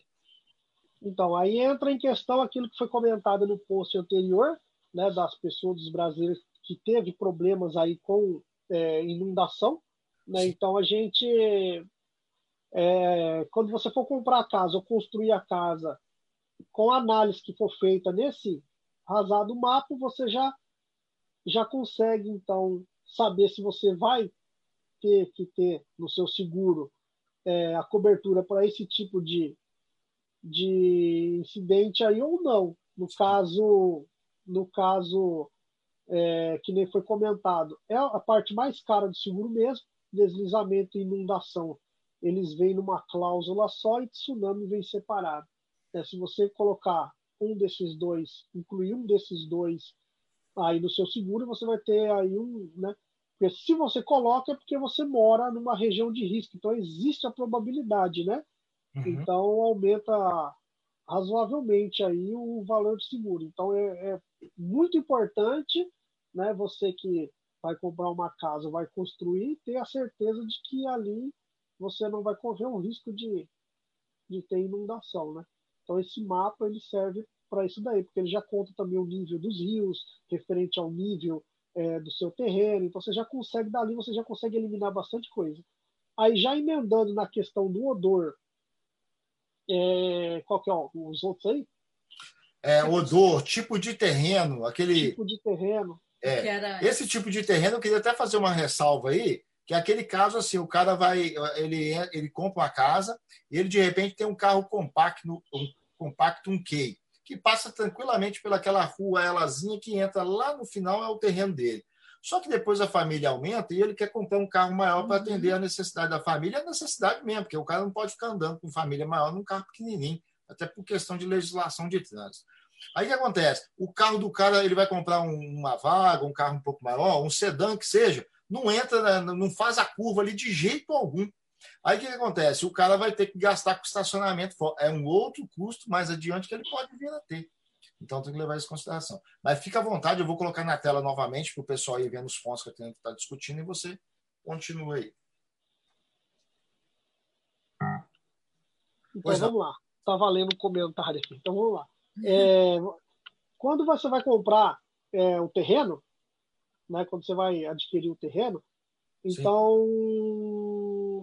Existe, né, por obrigação na, nas cláusulas do, do, do contrato ditadas é, pelo governo, que o proprietário ou quem estiver intermediando, no caso a imobiliária, tem obrigação é, de citar todos esses pontos para você. Então, tem que prestar atenção. Então, se a pessoa não entende bem o Nihongo, é importante, quando for comprar o terreno, exigir, se a, se a construtora ou imobiliária tiver, exigir a presença é, de, de um intérprete ou levar um por conta. Né, porque vai ser feita a leitura do contrato de compra e no contrato de compra vai estar discriminado tudo isso aí porque é, é obrigatório por lei. Então, se, por exemplo, a gente vendeu um terreno é, recentemente na, na região de Mitaki que ao lado do terreno tinha um restaurante de ostra. E esse restaurante de ostra ele fazia o acúmulo das cascas ali até que o, o caminhão vinha fazer o recolhimento. Né? Então tinha um certo odor ali naquele, naquele local. Então foi colocado para o cliente, foi levado o cliente lá em vários períodos para ele ter essa observância, já que ele queria, né, e estava discriminado ali no contrato. Né? Ele deu até sorte porque agora na pandemia o restaurante faliu e, e derrubaram o restaurante lá e então vão construir casa no terreno.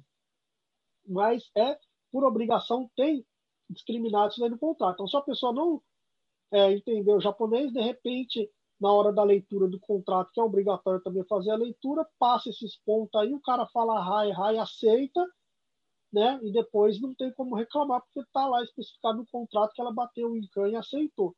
Por isso que é então, importante, né? Se o pessoal não entende direito, é levar uma pessoa que compreende, não também não pode ser uma pessoa que fala que só sabe falar japonês, né? Porque tem certos termos também. Bom, português. Tem é, gente que fala muito bem português, é. mas não é por conta disso que ela vai saber dar uma devida interpretação para cláusulas. Uhum. Ainda mais aqui no Japão, tudo que é contrato, né? É importante você saber direitinho o que você vai e, assinar. E aqui, a gente, lugar, né, e aqui até uma crítica que eu falo, aqui a gente tem esse problema. Por exemplo, Semana passada eu fiz uma live aqui com uma advogada. Eu me considero que eu sou um bom leitor da língua portuguesa, interpreto bem as coisas, mas não por conta disso que eu abro mão de uma pessoa que opera o, o direito, né, um advogado, para fazer uma análise mesmo ali dos pontos que estão dentro de um contrato, uhum. um acordo e tal. E aqui não, aqui a pessoa fala japonês e já se julga já advogado para poder intermediar e até interpretar esses pontos. Engraçado isso, né? E aqui o brasileiro aqui se dá por satisfeito em relação a isso. É, depois reclama aí das coisas que dão errado aí, não acha ruim. Contrato. É, tem, tem, que tomar cuidado. Exato. Né? E, e, já emendando aí na, na parte de, dos terrenos que nem você falou, né? Uma coisa que acontece muito aqui no Japão é construtoras ou imobiliárias compram é, um terreno e divide esse terreno em três, quatro partes, né? E, geralmente é, colocam terrenos para o fundo e o acesso por esses terrenos eles têm que ter, né, por lei também, pelo menos no mínimo 4 metros, uma entrada de 4 metros. Só que para ganhar espaço e não perder na valorização do terreno, o que, que essas imobiliárias fazem? Ela divide 2 metros para cada lado. Então a rua que tem acesso para os terrenos no fundo, que vai ser uma rua privada no caso, ela vai ter 4 metros, mas vai ser dois para cada dois, é, dois metros fazendo parte de cada terreno. Né? Então é feito, é feito um acordo entre os proprietários, né, de, de um acordo ali de utilização, né, que, que não vai, não também vai fazer com que o cara tenha a obrigação de, de deixar o vizinho utilizar a parte do terreno dele para o resto da vida. Então tem que tomar cuidado com isso daí. Né? Se você for comprar um terreno que o acesso do seu terreno é, você precisa utilizar é, o terreno do vizinho, então toma cuidado, porque vai que seu vizinho dá uma louca e resolve construir um muro, você não consegue entrar mais no seu terreno de carro. Sim, aí você tem que andar de a pé. Ou subir daí... da divisão ali e andar. É... Mas e nesse é caso, que... mesmo tendo um contrato, mesmo tendo um contrato, aí a pessoa foi lá e cismou de construir esse muro. Aí não tem como entrar o carro. E aí, Sim, como é aí, faz? Aí a pessoa aí tem você... que correr? Não, aí você vai ter que entrar na justiça, porque você tem, você é resguardado pela lei, mas aí você vai ter que contratar advogado, entrar na justiça, e é um processo que vai demorar, vai gastar estressante. dinheiro. Estressante. Você vai entrar na justiça com seu vizinho, depois a justiça vai mandar ele derrubar o muro, aí você não vai poder mais abrir a sua porta, que você vai dar de cara com ele, você já vai arrumar encrenca. Então é bom, fazer, né? é bom analisar bem isso daí é, antes de estar tá comprando esse tipo de terreno, né? Hum. Então todo tipo de terreno assim que você que está dividido ali, né, com outro é preferível evitar, né, porque você não sabe o que pode acontecer lá na frente.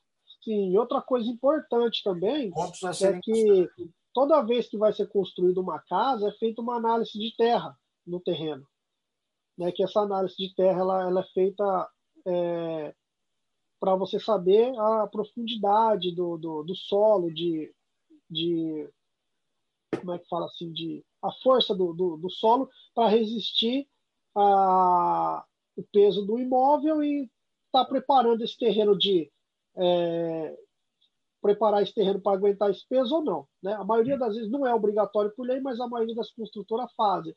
E nesse decorrer sai um laudo e eles acabam também é, distinguindo o que tem debaixo é, da terra. Né? Então seria importante, se você for construir ou for comprar uma casa, pedir esse laudo para saber se ali onde você está construindo a sua casa, se realmente o que, que o que, que, tem ali embaixo daquela terra ali é que é importante, né? Porque tem muito terreno aqui que as pessoas compram que já foi rataque ou já foi algum outro tipo de construção que foi derrubada e às vezes quem está comprando a casa não se preocupa muito em saber o que, que, tem debaixo da terra. Então é importante, né? Isso aí, a legislação japonesa também resguarda você sobre isso daí.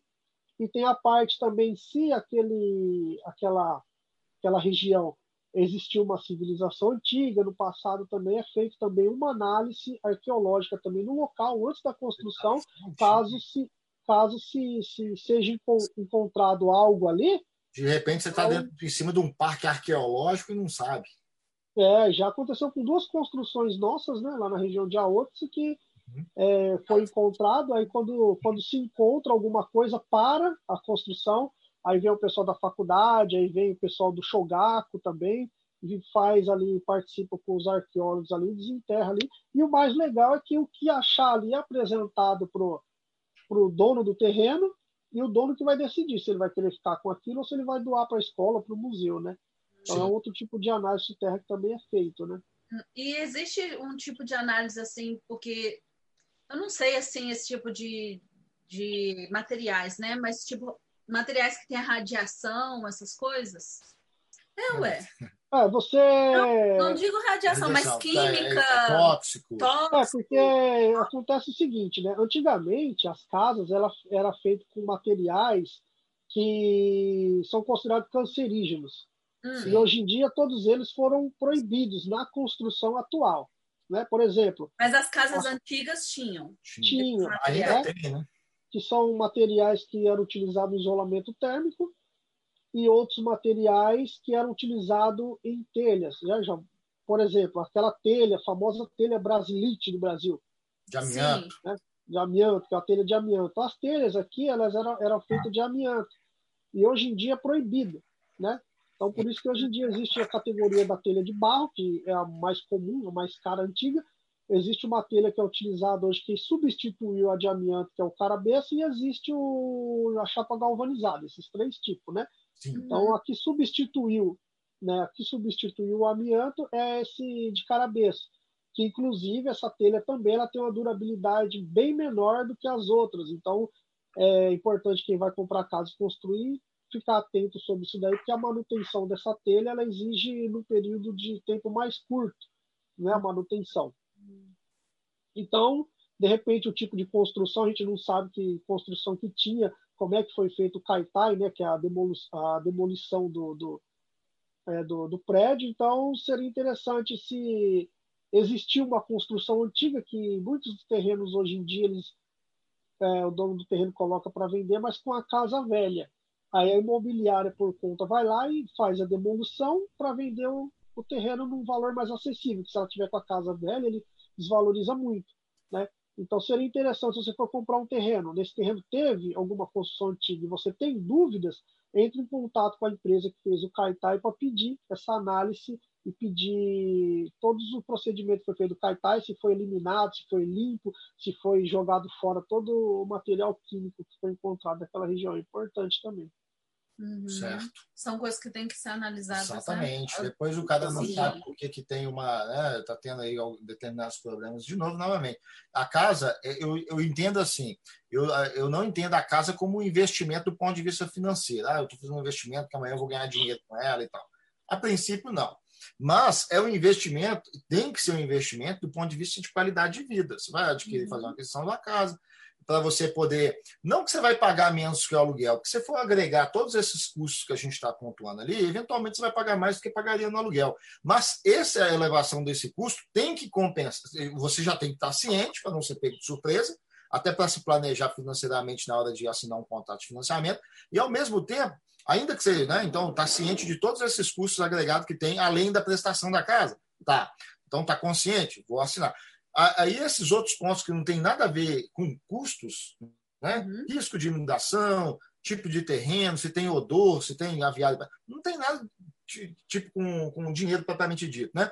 Mas é qualidade de vida, isso pode interferir na tua qualidade, porque você vai fazer um investimento, digamos, como eu disse, não é um investimento é, do tipo financeiro, mas é um investimento em qualidade de vida. Você tem que fazer algo que seja para melhorar essa qualidade de vida. Aí, de repente, você está com é, medo do terreno de, de haver deslizamento, medo de inundação, é, o, não pode abrir a janela na primavera, no verão e parte do outono não pode abrir porque o cheirão entra.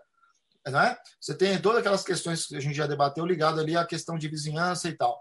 E tipo de terreno que vai te dar trabalho na hora de entrar não, você não vai viver com prazer. É. Não é? Aí, por isso que eu falo, deixa a paixão momentaneamente de lado e analisa com frieza para você tomar a melhor decisão na hora de fazer o financiamento imobiliário, que seja algo que de fato agregue valor ali para você e sua família. São coisas que devem ser analisadas, porque senão vai ser custos lá na frente. E, custo, né? e acarretam custos lá na frente. Então, vai ser custos bem altos e às vezes irreversíveis, né? No caso, por exemplo, como esses materiais aí que o Vanderlei falou, que pode ter no terreno, que pode prejudicar muito, que são materiais cancerígenos, né? Sim. Pode prejudicar Isso. muito a família e não tem retorno, né? Por mais que você queira entrar na justiça, aquela coisa toda, por isso que, gente, é cuidados que tem que ter sim. Isso daí é muito importante. Certo. Uhum.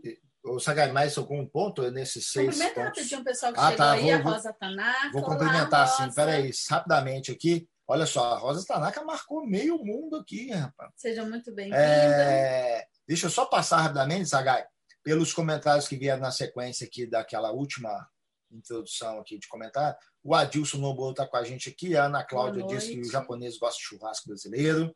Verdade, o Anderson, é bom, né? o, Anderson o Sato Anderson coloca que este seguro é essencial de inundação, para quem, né, sobretudo para quem uhum, mora nessa região. Importante. A Patrícia Coique disse que é lá, né, onde ela mora, cheira vaquinha, ou seja, tem estábulo próximo. É, a Márcia Caneco está dando boa noite aqui. Olá, a Patrícia tá, a Coique coloca aqui, que interessante, já vi esse mapa. Qual que é o nome do mapa, Sagai, que você falou? É, é. Rasado Mapa. Rasado Mapa. E ele, ela colocou, já, já distribuíram aqui no Dante, onde ela mora. É, o Sato é, Rasado Mapa.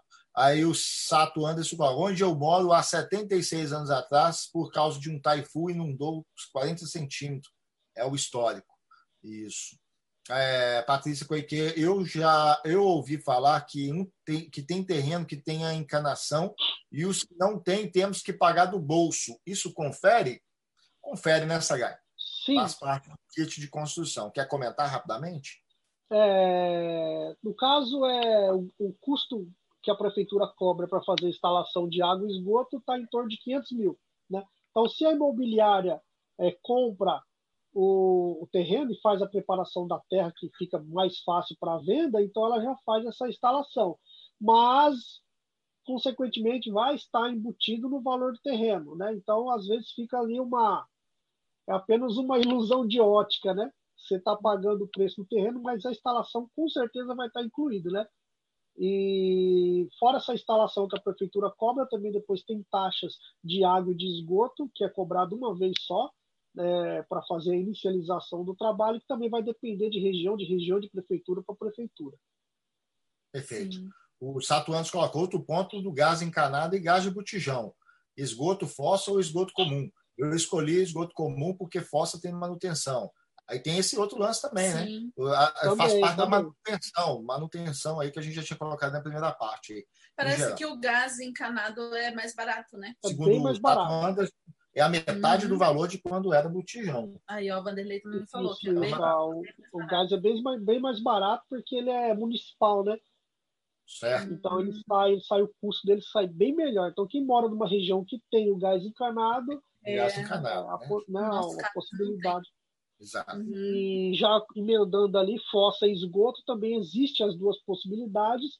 E também existe muitos terrenos Nossa. que não tem esgoto, né? E a utilização é obrigatoriamente fossa. Né? Então tem que analisar. É, não tem a rede, né? Não tem a rede coletora de, de esgoto e, na região. Aí tem que isso. ser fossa, fossa séptica mesmo. Fossa mesmo. E é. a fossa é diferente da do Brasil, não é aquele negócio meio zoado, igual a gente via antigamente no Brasil. Não. Poxa, defendendo aí, no Brasil já não é mais assim, não. As prefeituras, para aprovar também, tem que ser a fossa séptica. Que é não, um. Isso que eu falei antigamente. É, antigamente o cara, o cara abria a fossa num terreno e ainda a prefeitura, a prefeitura orientava ele jogar mistura de querosene com cal, com cal é... querosene com cal para ajudar a dissolver o negócio. Ah, tem que me e o negócio infiltrar na terra aí, que isso. Aí a, o negócio é bem, bem certinho, bem arrumadinho. E também, é, em termos de, de taxa, sai bem mais barato a fossa. Tá? Em termos de, se você pegar as taxas que você paga de esgoto anualmente e, e que você não vai pagar, né, não vai pagar com a fossa, mas vai fazer a, a coleta é, mensalmente ou não sei se é trimestral, se, não sei como é que funciona, mas é, nos cálculos que eu já acompanhei, sai bem mais barato. Esgoto aqui. O esgoto vem junto com a fatura da água, né? É bimestral. Isso, Na minha região é bimestral. Não, ele está falando da manutenção. A da manutenção, né? Manutenção. Beleza. Sai bem mais barato. Show. A Rosa Tanaka tá, marcou aqui um monte de gente. Né, Obrigada, Rosa. Valeu, Rosa. Pessoas que precisam aí parar, às vezes, para ouvir, né? De repente amigos dela. Uhum. O Satuanes coloca aqui em Saitama tem várias com esse tipo de estacionamento, por causa do espaço que é pouco. É, ele está se referindo a um dos pontos que a gente passou espaço, aqui. Né, é, essa parte aqui, você tem mais alguma coisa, Sagai, relativa a tipo de terreno? Esse terreno que a gente fala aí, que é os terrenos que tem uma entradinha curtinha, pequenininha, e o terreno, às vezes, até você entra num labirintozinho até chegar no seu, que é no fundo, né? Seria interessante a observação desse ponto, né, de de quem vai fazer a divisão do terreno ali com você e observar também é, se esse terreno do fundo geralmente ele vai ficar no miolo, no meio de um monte de casa ali, ou no meio dos bambuzal, então entra aquela questão do, do, da circulação diária, da luminosidade, né? Show de bola. Marcelo Thiago Tanaka também está aqui, boa noite. Thiago Celso Tanaka. Tanaka também está aqui, boa noite. Exato. Sejam muito bem-vindos aí na nossa live. Exatamente. É isso aí. E o, o Sato antes pagava 7 mil de gás, hoje pago 2 mil e cozinho todos os dias. Gás encanado no longo prazo é a melhor solução. Aí fica a dica aí, tá vendo? É Porque nos comentários também bom. rolam dicas aqui nos nossos uhum, comentários. Muito bom. É, vamos, vamos agilizando aqui, ó. Eu queria pontuar os gastos agregados. O cara tem que levar em consideração que ele está comprando a casa própria, que gasto que ele não faria. Ele não compraria uma cortina, não compraria um tapete no alugado, né? E no, no apartamento, de, não é que ele não faria, mas de repente ele vai acabar que ele está achando, ah, eu vou para casa porque o, a prestação sai mais barata do que o, o, aluguel. Se ele pensar só do ponto de vista financeiro, às vezes ele pode ser surpreendido, porque a casa vai chamar gastos agregados, até para ele trazer mais conforto. E, e, e, quer queira ou não, ele vai ser meio que impulsionado a começar a fazer este investimento, novamente eu digo, não investimento financeiro, mas investimento numa qualidade de vida melhor o que acarreta os gastos agregados, que ele tem que estar preparado, que essa conversinha que às vezes ele é, ele é, que é trazido para ele, assim, ó, compra a casa porque você vai gastar menos que o aluguel. Eu acho que é uma, uma ideia, é uma passar uma ideia leviana, porque na verdade você tem que falar, ó, compra casa, você tem uma qualidade de vida melhor, você pode até ter um custo mais alto que o aluguel, mas você tem que estar ciente, o custo total, né? não só de prestação. Mas tem que estar ciente que vai ser uma qualidade de vida melhor. E a pessoa se ligar também que, é, como a gente diz, tem os gastos agregados. Comprou a casa, você, se você não fazia determinados tipos de aquisição antigamente, você vai começar a fazer. Isso é natural, porque o cara quer melhorar o conforto ali na casa dele. Mas ele já tem que estar preparado que vai acabar, ele vai, vai eh, ser meio que impulsionado a fazer esses tipos de, de agregação ali de valor no espaço interno da casa, ou externo também. Né? ok? Sim, é, deixa eu só, antes de avançar aqui, só para a gente fazer um pacote, então. Então, tem os gastos agregados, pontuei aí. O padrão construtivo, que é importante também o cara avaliar, às vezes quer comprar a casa usada achando que está uma grande vantagem, e às vezes não. E tem o lance das garantias oferecidas também.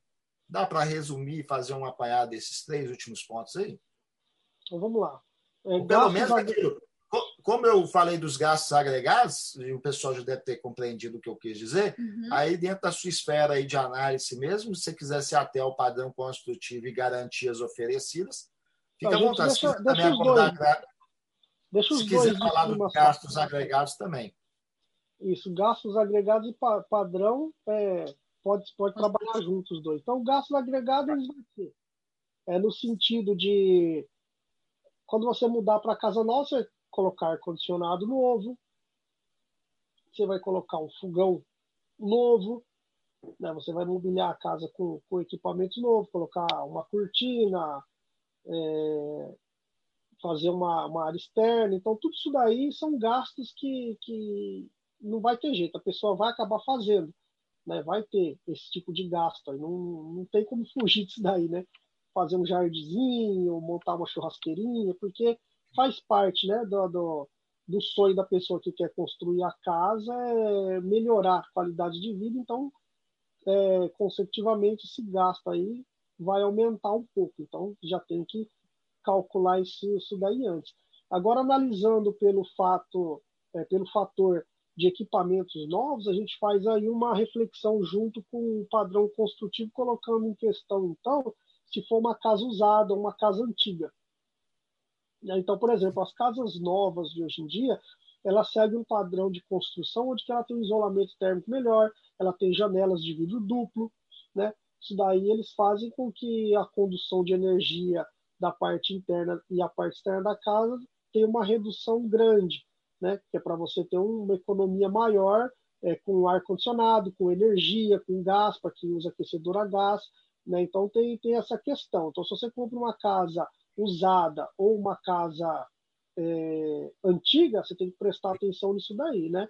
Porque a pessoa, hoje em dia, você colocar um ar-condicionado novo, é, não é uma questão apenas de ostentação. Ah, coloquei um ar-condicionado Mitsubishi de, de última geração. Não é só uma a questão de. Bota no Instagram.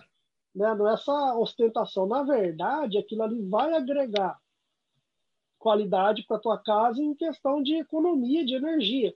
Né? Então, se você tiver um ar-condicionado bom, que o consumo de energia dele é bom, e se você tem uma casa que tem um isolamento térmico bom e um padrão de vidro bom, que vai fazer com que essa transmissão de energia da parte interna para a parte externa seja minimizada, então você não vai ter a perda de, de frio, de temperatura mais baixa no verão e nem da temperatura mais quente no inverno, quando você estiver utilizando o, o, ar quente ou o ar frio. Então, isso vai fazer com que você economize energia aí é, bastante.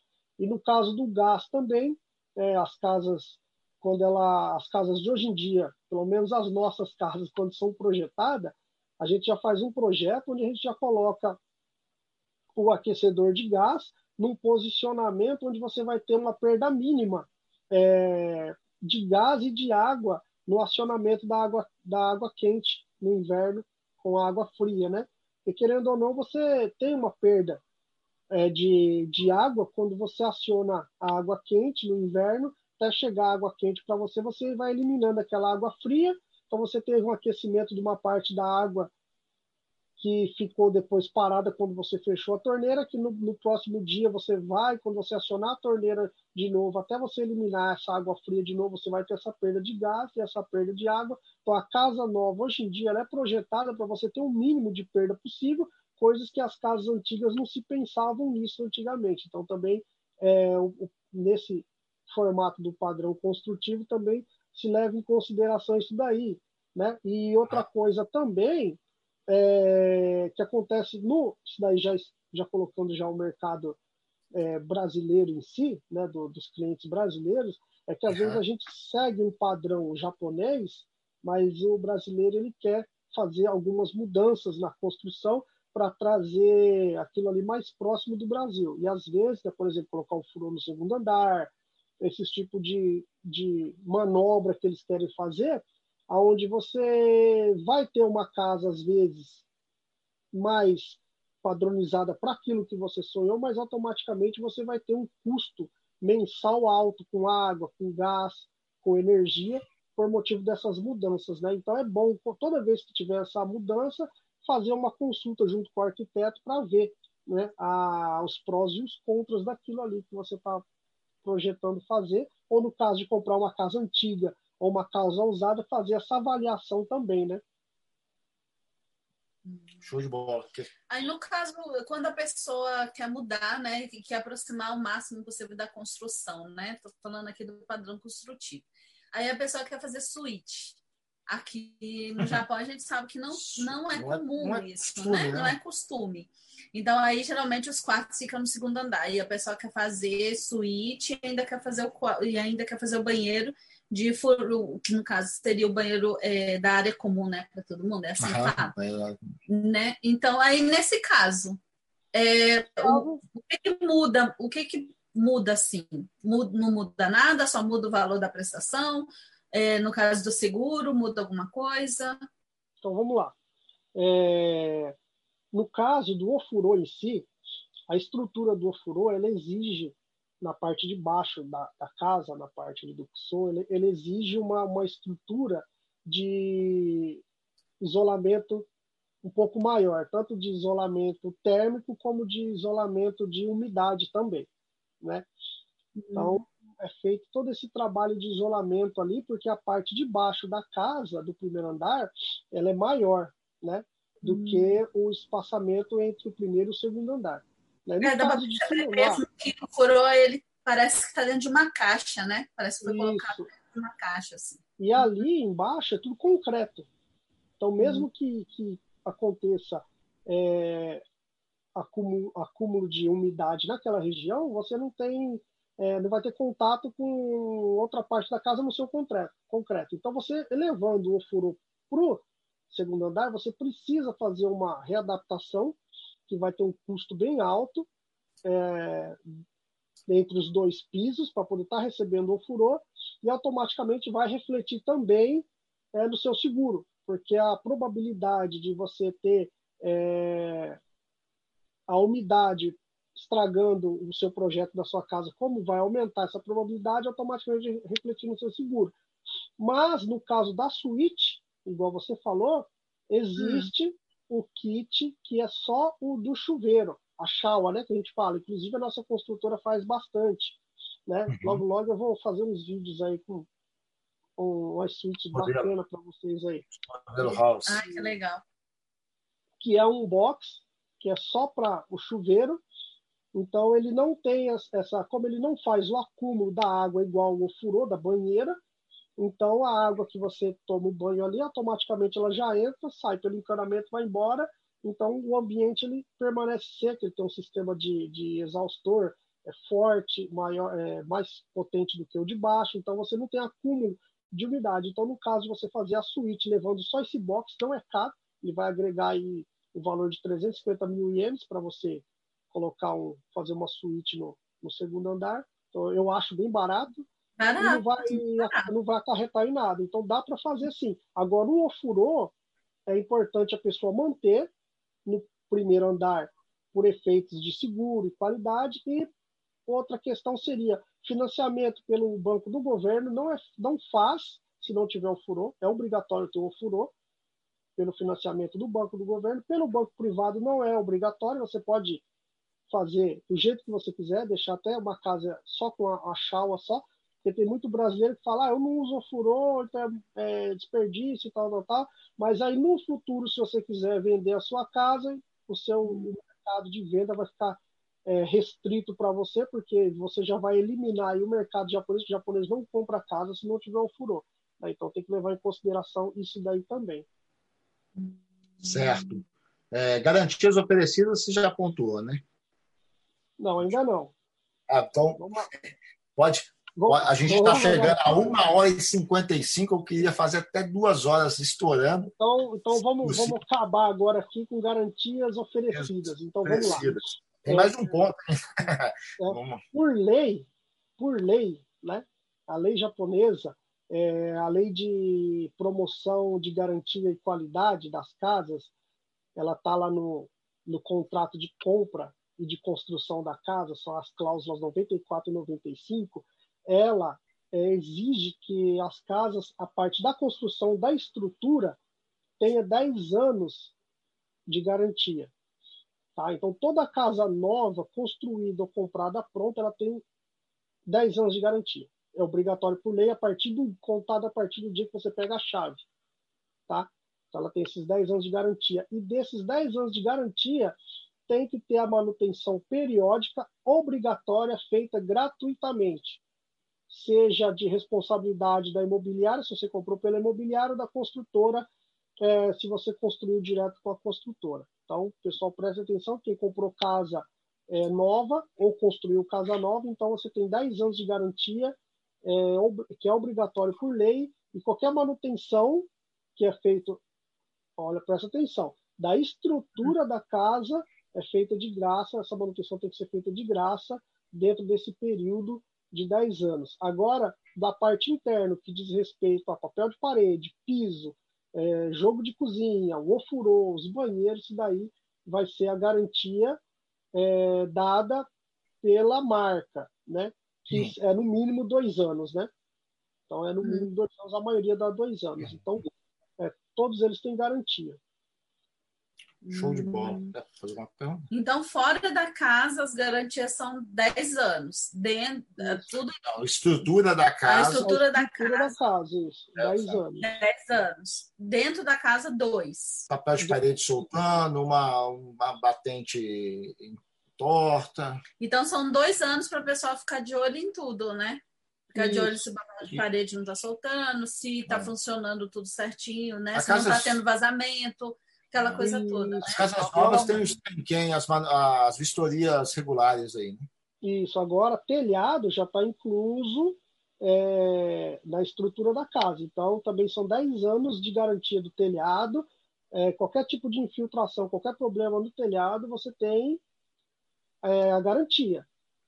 Salvo uhum. aquelas pessoas que fazem instalação posteriormente de painel solar que perde essa garantia pela regra do contrato então, se você colocou painel solar ou vai colocar painel solar, exija da empresa que vai fazer a instalação do painel solar a cobertura dessa garantia, que também é, é obrigatório de fazer isso daí.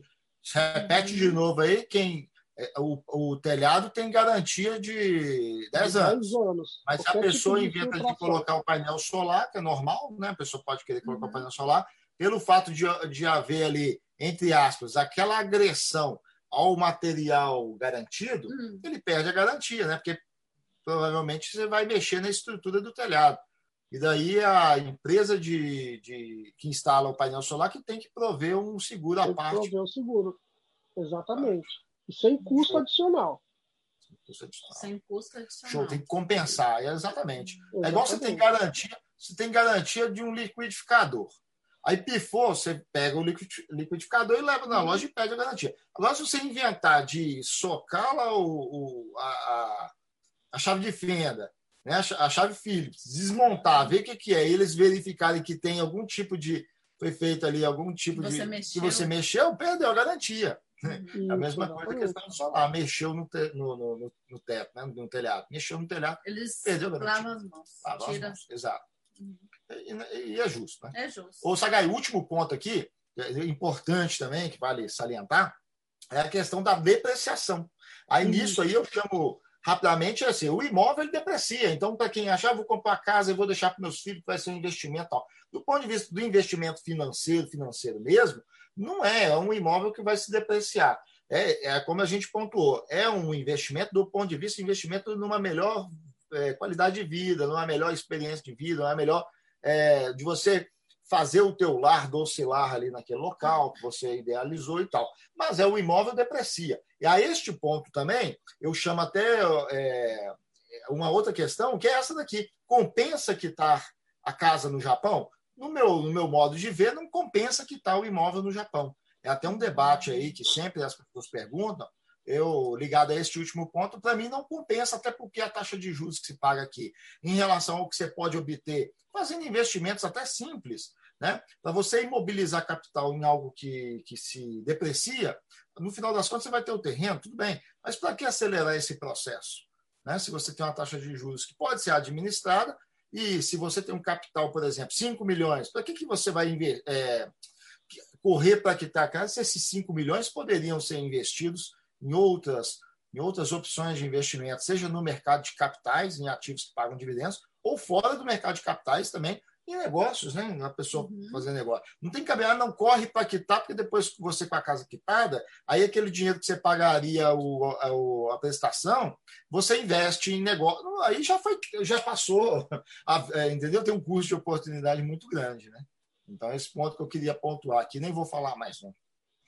Então, a depreciação ela é a seguinte, né? Teve até um debate no, é, sobre esse assunto quando você fez a postagem lá em respeito, né? A pessoa falou, ah, pessoas que falam assim, ah, é, fulano comprou a casa e só de colocar os móveis dentro a casa perdeu 30% do valor. Bom, isso aí é, né, isso aí é a conversa.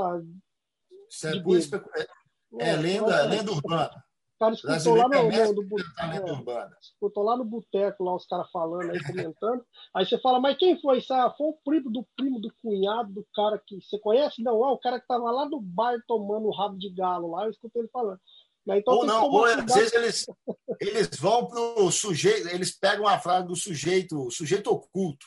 Eles chegam lá, eles é. dizem, é, é, é a mania do brasileiro, eles dizem que, dizem, mas quem te disse? Ninguém. É, é, é é, é, a ideia da cabeça. E aí vai configurando essas lendas urbanas aí que surgem na comunidade. Então, o que, que, que, acontece? A, existe a depreciação é, que é levada em consideração do fator é, do imóvel vista pelo lado do governo a, a respeito de, de, cobrança de impostos.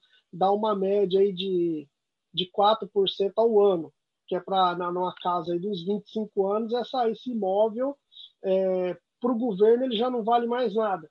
Né? Ele já perdeu o valor dele, então vai ser reduzido aquilo tudo ali nos impostos, na cobrança de imposto. Então existe essa depreciação. Né? E... Agora, a casa ela fica velha, ela estraga com o tempo? Sim, a casa aqui no Japão é feita de, de madeira, de papel, de, né, de materiais que se depreciam, que estragam, né? não é concreto puro igual no Brasil. Então existe essa depreciação sim, né? Ou falar assim mais mais fácil para o pessoal entender. A casa ela vai estragar com o tempo, vai estragar com o tempo, né? Mas para isso existe o cuidado, o zelo, você tomar conta, porque são materiais de as novas de hoje em dia são materiais de durabilidade longa. Você tem telhado hoje que duram 100 anos, você tem isolamento térmico hoje que dura 100 anos, você tem piso, é, placas de parede que já vem com garantia de fábrica, 15 anos de garantia. Então você vê que são materiais é, de, de longa duração, né? Agora não adianta você comprar uma casa assim, você tem uma placa na parede de fora que dura 15 anos, mas daqui é, três meses, você quer mudar a cor, você vai lá e taca uma lixa na parede e pinta. Vai no home center, compra uma tinta qualquer pinta a parede. Ou vai no home center, vê um, um papel de parede e troca o papel de parede da sua casa. Ou inventa de fazer uma parede a mais, dividir um quarto em dois.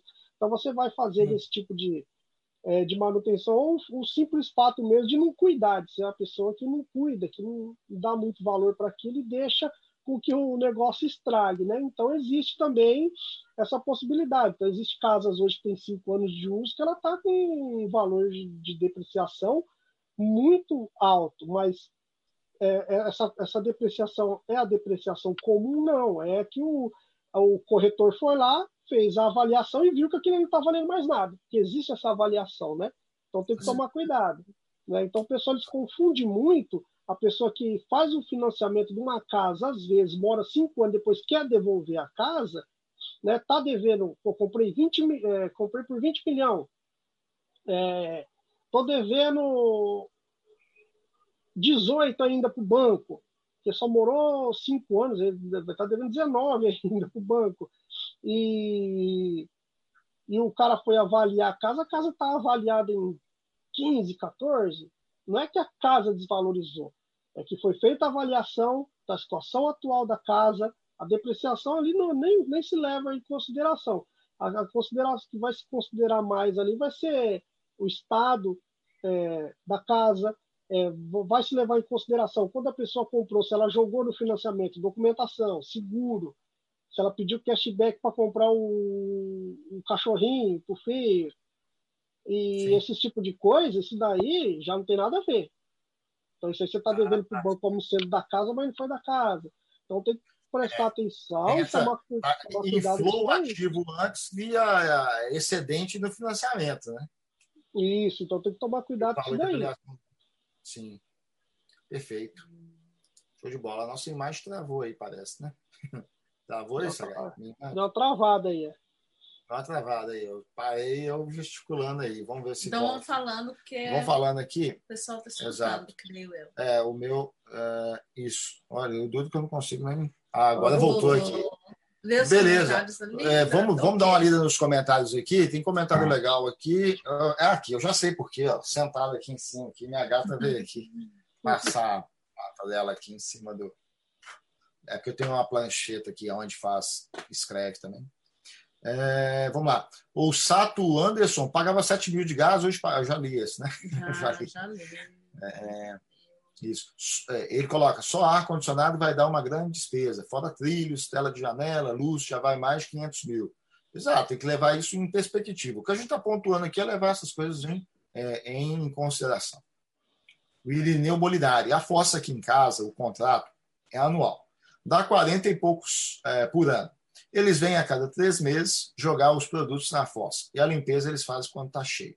Mais ou menos uma vez ao ano. É isso aí, né? realidade, quem utiliza fossa aí. É, e o Sato antes disse que pensou em colocar um chuveiro no segundo andar. O Sagai, para a gente então encerrar aqui, fazendo uma recapitulação aqui dos pontos que a gente abordou aqui, né? Vamos Nessa lá. extensa live mais produtiva e cheia de pontos importantes, a gente colocou aqui como ponto central, a gente falou algumas coisas sobre carro também no iníciozinho, esperando o pessoal entrar aí.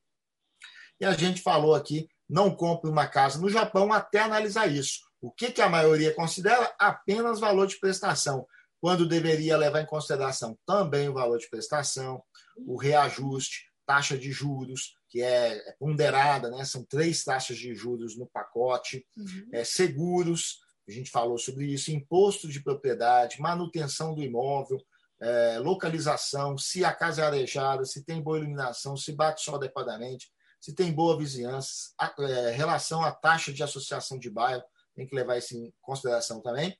Riscos de inundação, risco de deslizamento, risco de tsunami, o odor por estar próximo aí à criação de aves e suínos ou equinos ou bovinos, tipo de terreno, o que era antes do local, os gastos agregados ali que são agregados, né, como o Sato colocou aqui, né, que o cara vai gastar com trilho, vai gastar com querendo deixar a casa dele é, melhor. Isso aí vai ser natural de quem acaba comprando casa. O padrão construtivo do imóvel é bom avaliar também, é bom ter uma noção em relação ao que o Sagai pontuou, as garantias oferecidas e a depreciação, que acaba ensejando a questão da depreciação, ensejando neste ponto aí se compensa que correr para quitar a casa no Japão, onde pelo ponto de vista financeiro, de análise de viabilidade financeira, diante da realidade que se tem no Japão, não compensa correr para quitar a casa no Japão. Não compensa de forma alguma. Só compensa para quem não tem noção de investimento, não tem noção de custo de capital, aquele dinheiro que ele está imobilizando em algo que se deprecia, que deve ser encarado não como investimento financeiro, mas um investimento em qualidade de vida. Mas não necessariamente eu vou correr para quitar uma casa, vou colocar, imobilizar capital correndo para quitar uma casa, sendo que eu posso dar outros destinos para esse capital. Né? Então, do ponto de vista financeiro, de uma análise financeira, não compensa. Né? Então, se a pessoa não conhece de, de custo ponderado de capital aí, ela vai acabar correndo aí erroneamente para correr, para quitar a casa, sendo que ela poderia dar um destino mais adequado a esse capital aí, antes de imobilizá-lo correndo para quitar. Beleza? Quer fazer uma... É isso aí, se a pessoa também ela tem ela pode até ter o dinheiro, né, para comprar já a casa ali, pagar uma boa parte da casa, Sim. ou até mesmo pagar à vista também, não compensa. É preferível a pessoa, então, entrar no financiamento igual todo mundo e pegar esse dinheiro e fazer bons investimentos, com certeza. Exato. E para gerar lá na frente, né, Marcelo, uma boa renda passiva. Exato, uhum. exatamente. Sagai, suas considerações finais aí. Então, então só para. Pra... Eu peço para o Vanderlei não esquecer de colocar o link depois aqui da sua página, tá? Isso. Aqui nos comentários, ah, o pessoal já te seguir lá. Exato. Tá ok. Então, só para fechar aí, nessa parte, então, vou dar uma dica para o pessoal, né? Porque o Marcelo é, pontuou, né? Na vista, é, olhando pelo lado do investidor, eu também tenho a mesma visão. Não compensa você que está a casa. Mas tem gente que não tem esse perfil investidor e tem o dinheiro guardado, não sabe o que fazer com aquilo e quer quitar parte da dívida da casa. Então, se você fez, se você quer fazer isso, se você fez o financiamento pelo Flat 35S, aquele que é dividido 90% e 10%, você tem hoje, no mês de hoje, né, no mês de agora, mês 10, o, o juros está de 1,3 a parte fixa, que é a parte dos 90%, uhum. e aos 10%, que é o variável, ele está hoje, em média, 3,2% ao ano. Então, é uma taxa bem alta. Mais alta, né? Da, da, da taxa é, da, dos 90%. Então, se você está querendo quitar alguma parte, procure quitar primeiro essa parte dos 10%, né, que você já vai ter aí uma, ou, uma, ou aquela uma... outra do, do, do, que não é sobre o, o material, sobre a casa, e sim aquele outro agregado. Isso, a documentação, que geralmente é feita num, num prazo de 10 ou 15 anos, né? Então seria importante Exato. você quitar uma dessas duas, que seria visivelmente assim, a que, a que pesaria mais, né? E deixar a, a parte dos 90%, que os juros é muito baixo, deixar correr. Fazendo isso aí, você também diminui é, consideravelmente é. sua prestação também, sem se preocupar depois em querer quitar toda a casa. Toda a casa. É, isso partindo do pressuposto também daquela pessoa que não, poxa, não, é, só enxerga que está a casa como é. objetivo financeiro Isso. da vida. Né? Porque tem gente que é, é, não fazer dívida, não fazer mais dívida e quitar a casa. É a única meta financeira que a pessoa tem. Mas se você está aqui na nossa página consumindo esse conteúdo que a gente fala sobre investimentos, você pode dar sentido mais produtivo para o seu uhum. dinheiro do que correr para quitar a casa, seja a parte da, da taxa de juros menor, a taxa da parte de juros maior, ou esse outro agregado também aí. Né? Existem formas de você dar uma melhor produtividade para o teu, teu capital aí. Pelo menos do ponto de vista aí, viabilidade financeira da coisa ali. De Fazer cálculo, um investimento que vai te trazer uma rentabilidade maior do que aquilo que você está pagando anualmente de juros da casa. Exato, ao invés de imobilizar capital, né? Um capital que não vai. Ah, mas no final das contas o terreno é meu. Beleza, mas o terreno também você não tem aquela liquidez fantástica, né? A ponto de é, de querer converter ele rapidamente em reserva financeira e coisa do tipo. Mas isso aí fica para uma discussão para uma próxima live, aí, onde a gente pode até usar o quadro aqui e fazer os cálculos ponderados aí, né, a, a, o custo ponderado de capital aí sob diversas perspectivas. Beleza, Sarai? Gostaria de agradecer muito aí a sua presença aí, mais uma vez, esclarecendo para nós pontos importantes. Gostaria de agradecer também a presença dessa pessoa maravilhosa que está aqui ao meu lado aqui, que é da página Mulheres Investidoras no Japão. Uhum. Toda sexta-feira ela tem live lá falando sobre cozinha inteligente, sobra mais dinheiro para a gente. É isso mesmo? É isso então, mesmo. Fala aí, Toda sexta-feira, gente, a gente faz uma live. Instagram já vai colocando o link aqui antes de acabar a live. Você consegue colocar o link aqui da sua sim, página? Sim. Isso, coloca aí para o pessoal já assistir a sua página, de seguir lá. Gente, olha, toda sexta-feira nós temos uma live lá no, na nossa página Mulheres Investidoras no Japão e nós fazemos essa série aí, né, Marcelo, de Sim. lives. Toda sexta-feira às 21 horas, que se chama Cozinha Inteligente, sobra mais dinheiro para gente. Então, nós tratamos ali de vários assuntos de uma maneira bem descontraída. O Marcelo sempre está lá comigo, lá me ajudando. Descontraindo. Descontraindo o ambiente e é bem interessante. Não se esqueça também de curtir aí a página do Sagai, do, do Sagai né? Que ele trabalha aí com essa construtora. House. Isso. E não se esqueça também de seguir a minha página também, Mulheres Investidoras no Japão. É isso outro, aí, muito obrigada. Outro dado importante aqui, hoje eu divulguei uma matéria que saiu, que é a principal lobby aí do mundo corporativo japonês, colocou um plano aí de até 2030, mais de 40% dos quadros de gestão das empresas japonesas que fazem parte desse grande lobby aí, é, serem preenchidos por mulheres. E na Sanshou Yumi House, a empresa no qual o Sagai representa aí, ele é consultor de vendas lá, é uma boa parte do efetivo de Buchô, de pessoas de alto nível lá, inclusive eu acho que superior imediata à sua é mulher, né? Sim, então é uma empresa que, que prioriza bastante pela essa questão aí da, da sustentabilidade ecológica e da questão também do social, né? Social Sim. envolvendo aí a integração aí da, promovendo a diversidade é, de gênero, aí, né? mulheres, dando status de, de, de mais poder para as mulheres aí. Então, a construtora do Sagai aí, ela já está na vanguarda desse movimento, que tem muita empresa aqui, até empresa multinacional, que carece muito disso. A gente fez uma análise um tempo atrás, eu e o Edson Seite, sobre a Murata. O pessoal que acompanha aí deve ter lembrado. Um dos pontos negativos na questão do, da sigla ESG, que tem a ver com sustentabilidade é, sustentabilidade, meio ambiente, social e governança corporativa, um dos pontos que eles são falhos é justamente desse de dar lugar para as mulheres aí no, no espaço corporativo. Pouquíssimas mulheres, menos de um, um torno de 1%, posso estar errado agora, mas é bem baixo, torno de 1% da, do, do quadro de gerência é ocupado por mulheres numa empresa que é multinacional, que tem aí ramificação mundo afora enquanto aí a Sancho aí ela está priorizando nesse lance aí de dar empoderamento para as mulheres. Isso, inclusive é, o grupo Sancho tem uma construtora, né, a Aribican, que ela trabalha só com mulheres. Ela é formada é, a construtora inteira, desde o do, do, do, gerente geral até o pessoal de venda, só por mulheres. Show! Legal. Aí, São show, show aí. show. É isso aí, então de parabéns Eles aí. Tem visão, hein? Visão. Uhum. É isso aí, o Adani Tira entrou aqui com a gente. Você conhece o Adani Tira, né? O Adani Tira está aqui, ó. Pode entrar aqui. Sagai, muito obrigado aí pela participação nessa live.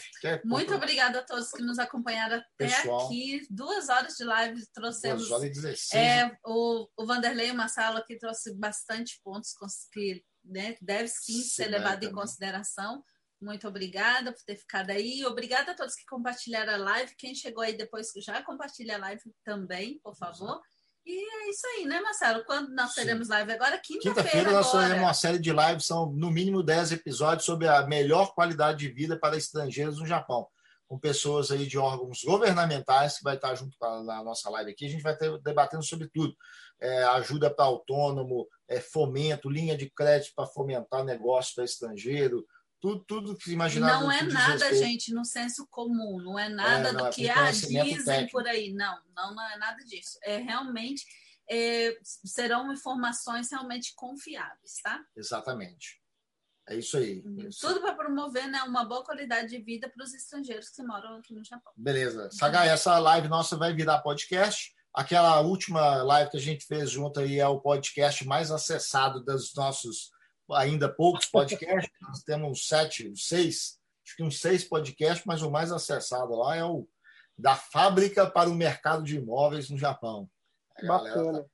Tá, tá lá. E logo, logo eu vou chegar aí na, na página Mulheres Investidoras aí, vou levar uma receita de um é, pudim de com chocolate aí, que é, vou... é baratíssimo Não, e, é, e, e é maravilhoso, hein? Fica atento aí. É. Aí, ó, chega, chega numa, chega numa, um vem uma sexta-feira aqui, vem uma sexta-feira aqui à noite aqui, a gente Ou faz. A gente pode ir para lá? Pode ir para lá, vê um faz, dia aí. Gente... É, e eu vou fazer uma. Fazer é uma delícia. Eu vou fazer o quebra-queixo. Hum. Receita de quebra-queixo com coco, com coco ralado seco. Vai ver, vai ficar top aí. Beleza? É isso aí. Gostou, né? Gostou, né? Desafio. Desafio. Esse, esse Desafio. Vai ser o, o é, quebra-queixo dos bons aí. Você vai ver. Vai, vai quebrar a internet. Ô, Sagai, muito obrigado aí. Pessoal, uma boa noite a todos Gente, vocês. Boa noite aí. a todos. Valeu, boa noite. Uma ótima noite para todos, uma ótima semana também. Boa noite. tchau, tchau. tchau. Boa noite. Com Deus. Já encerrei aqui, galera.